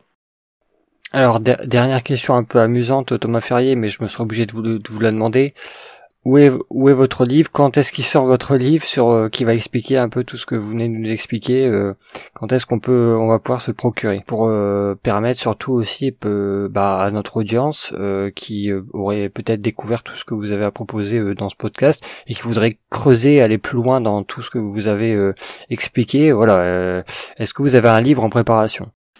Alors, il y a plusieurs. Oui, c'est dans l'esprit. Il faudrait. Après, c'est une question de, nature. C'est-à-dire qu'en fait, euh, beaucoup de gens s'imaginent, me concernant, que je suis un homme de l'écrit. C'est pendant très longtemps, les gens s'imaginent, moi, il écrit des bons articles, etc. Euh, je fais des tweets, etc. J'écris en bon français, je fais pas de faute d'orthographe, je donne du sens, c'est assez philosophique, etc. Donc les gens se sont imaginés que j'étais un homme de l'écrit. Alors qu'en réalité, je suis un homme de l'oral. C'est-à-dire que je suis dans la philosophie euh, des grands orateurs du passé. Et donc j'ai plus de mal à écrire finalement qu'à penser et qu'à dire. Donc, par exemple, ce que je dis là, ça vient de l'impulsion. C'est-à-dire, il n'y a rien de préparé réellement. Hein. c'est ce que je pense, évidemment. Mais ça sort maintenant. Et le mettre sur papier aurait été plus compliqué. Donc, nous sommes de toute façon une société de plus en plus de l'oral et pas de l'écrit, finalement. Donc, peut-être qu'avec le nouveau mode de fonctionnement de, notre époque, bah, ma voix sera plus porteuse que l'écrit. Je vais prendre un exemple très concret. Euh, j'ai créé il y a quelques mois, enfin un peu moins d'un an maintenant, un compte Telegram. Je l'ai créé euh, en étant tardivement euh, dessus parce que techniquement les téléphones portables, moi ça a toujours été pour téléphoner au départ. Vous voyez, maintenant que je deviens moderne, je fais du Discord, etc. Bon, et je fais des audios Telegram. C'est-à-dire que je concentre sur 10, 15, 20 minutes sur un thème, ce que je pense. Ça peut être de l'actualité, ça peut être des choses plus profondes, historiques et autres. Et c'est un support finalement qui me va bien. Et les gens sont contents d'écouter euh, ma voix et de euh, d'écouter et d'apprendre avec, avec, elle. Donc euh, oui, dans l'idée, il faudrait que je fasse un livre, peut-être parce qu'il y a quand même des médias classiques traditionnels, chaînes de télévision classiques, etc., qui ont, qui ont besoin d'un support pour vous inviter, ça c'est probable. Et donc il faudra quand même que je le fasse, mais c'est vrai que, et, je pense l'avoir démontré encore avec vous ce soir, je suis quelqu'un qui pratique la rhétorique la rhétorique, c'est quand même une voix. Très bien, donc on mettra euh, en, lien dans la description euh, tous les bah, justement tous les liens pour euh, retrouver ce que vous faites, le Parti européen, j'imagine que vous avez un compte Twitter comme vous l'avez dit. Donc voilà, tous les liens utiles pour vous retrouver, on les mettra dans la description. Et si vous aviez un dernier mot à laisser très rapide pour nos auditeurs sur une conclusion. Bien, je pense que j'avais une conclusion que j'utilisais souvent euh, dans la fin de mes émissions quand j'étais à la radio. Et je pense que pour euh, un petit clin d'œil aux auditeurs qui sont désormais orphelins sur ce plan-là, je vais, je vais citer la, phrase que je dis d'habitude. Donc, ben, c'est que l'Europe vaincra. Tout simplement. Ah, très bonne formule de fin, très très bonne manière de finir. Et puis, euh, cette belle émission qui est sur laquelle on a on a euh, abordé beaucoup de sujets. Et puis je reviens vers mon collègue Nicolas. Est-ce que tu aurais quelque chose à ajouter? Moi, je voulais déjà le remercier pour pour avoir défendu son projet. C'est c'est un point de vue qui qui est nouveau, enfin que j'avais pas entendu. et donc j'ai découvert un petit peu les arguments qui ont été amenés. moi, j'ai passé un excellent moment. Et puis, euh, pense que tout a été dit, que la conclusion est, parfaite. Du moins, c'est tout ce qu'on peut souhaiter. Euh, voilà, peut-être que je vais, je te laisser conclure euh, pour la fin, euh, Alexis. Bah, c'est parfait. Donc, comme vous le savez, vous pouvez nous rejoindre en devenant membre de la communauté The Conservative Enthousiaste. Le lien est dans la description. Vous pouvez également vous abonner, cliquer sur la petite cloche euh, et nous suivre sur YouTube pour ne pas manquer les, prochaines vidéos. Bien sûr, euh, mettre un like sur la vidéo, ce qui va nous permettre de toucher plus de gens et euh, favoriser l'algorithme. Et puis, si vous voulez commenter ce podcast, n'hésitez pas, on répond à tous les commentaires. Donc, vous pouvez mettre un commentaire en dessous de cette vidéo. surtout si c'est pertinent et si vous avez quelque chose à apporter, ça sera toujours le bienvenu. Et si c'est tout simplement un petit message soutien, ça fait toujours très très plaisir et ça nous aide également dans l'algorithme pour toucher plus de monde. Donc surtout, euh, ne vous retenez pas pour nous soutenir euh, dans ce sens-là. Euh, donc je vous invite également à regarder dans la description, il y a les liens vers l'Instagram, Telegram, etc. Pour ceux qui ne les ont pas encore rejoints, on vous invite à le faire. Et puis on, vous invite à regarder les autres contenus qu'on fait. notre site est extrêmement rempli, donc vous pouvez passer énormément de temps à creuser des sujets. Je vous invite également à regarder les autres émissions si vous ne l'avez pas déjà fait. Et puis je vous donne rendez-vous prochain numéro de cette émission. Ciao à tout le monde Vous souhaitez acquérir une solide culture générale rapidement et efficacement? Alors rendez-vous sur De Conservatives Enthousiastes, la nouvelle plateforme des conservateurs où vous pourrez apprendre sur huit catégories comprenant la littérature, la philosophie, l'histoire, la politique, l'élégance, la musique, le cinéma et le patrimoine. Du nouveau contenu est publié chaque semaine des articles, des podcasts, des conférences et des vidéos. À l'intérieur de votre espace membre, vous pourrez accéder à du contenu premium, vous permettant d'accélérer votre formation intellectuelle en complétant vos connaissances grâce au contenu condensé de la plateforme. Mais vous pourrez également rentrer en contact avec une communauté active de conservateurs partageant les mêmes valeurs que vous, ainsi que des créateurs indépendants avec lesquels vous pourrez lier de précieux contacts et peut-être des amitiés. Oui, TCE, c'est mieux que Netflix, Tinder et Instagram réunis. Alors pour bénéficier de tous ces avantages et nous filer un coup de main dans la reconquête, vous pouvez vous abonner à partir de 5 euros par mois et vous désabonner à tout moment et sans aucune condition. Alors ne perdez plus de temps, rejoignez-nous.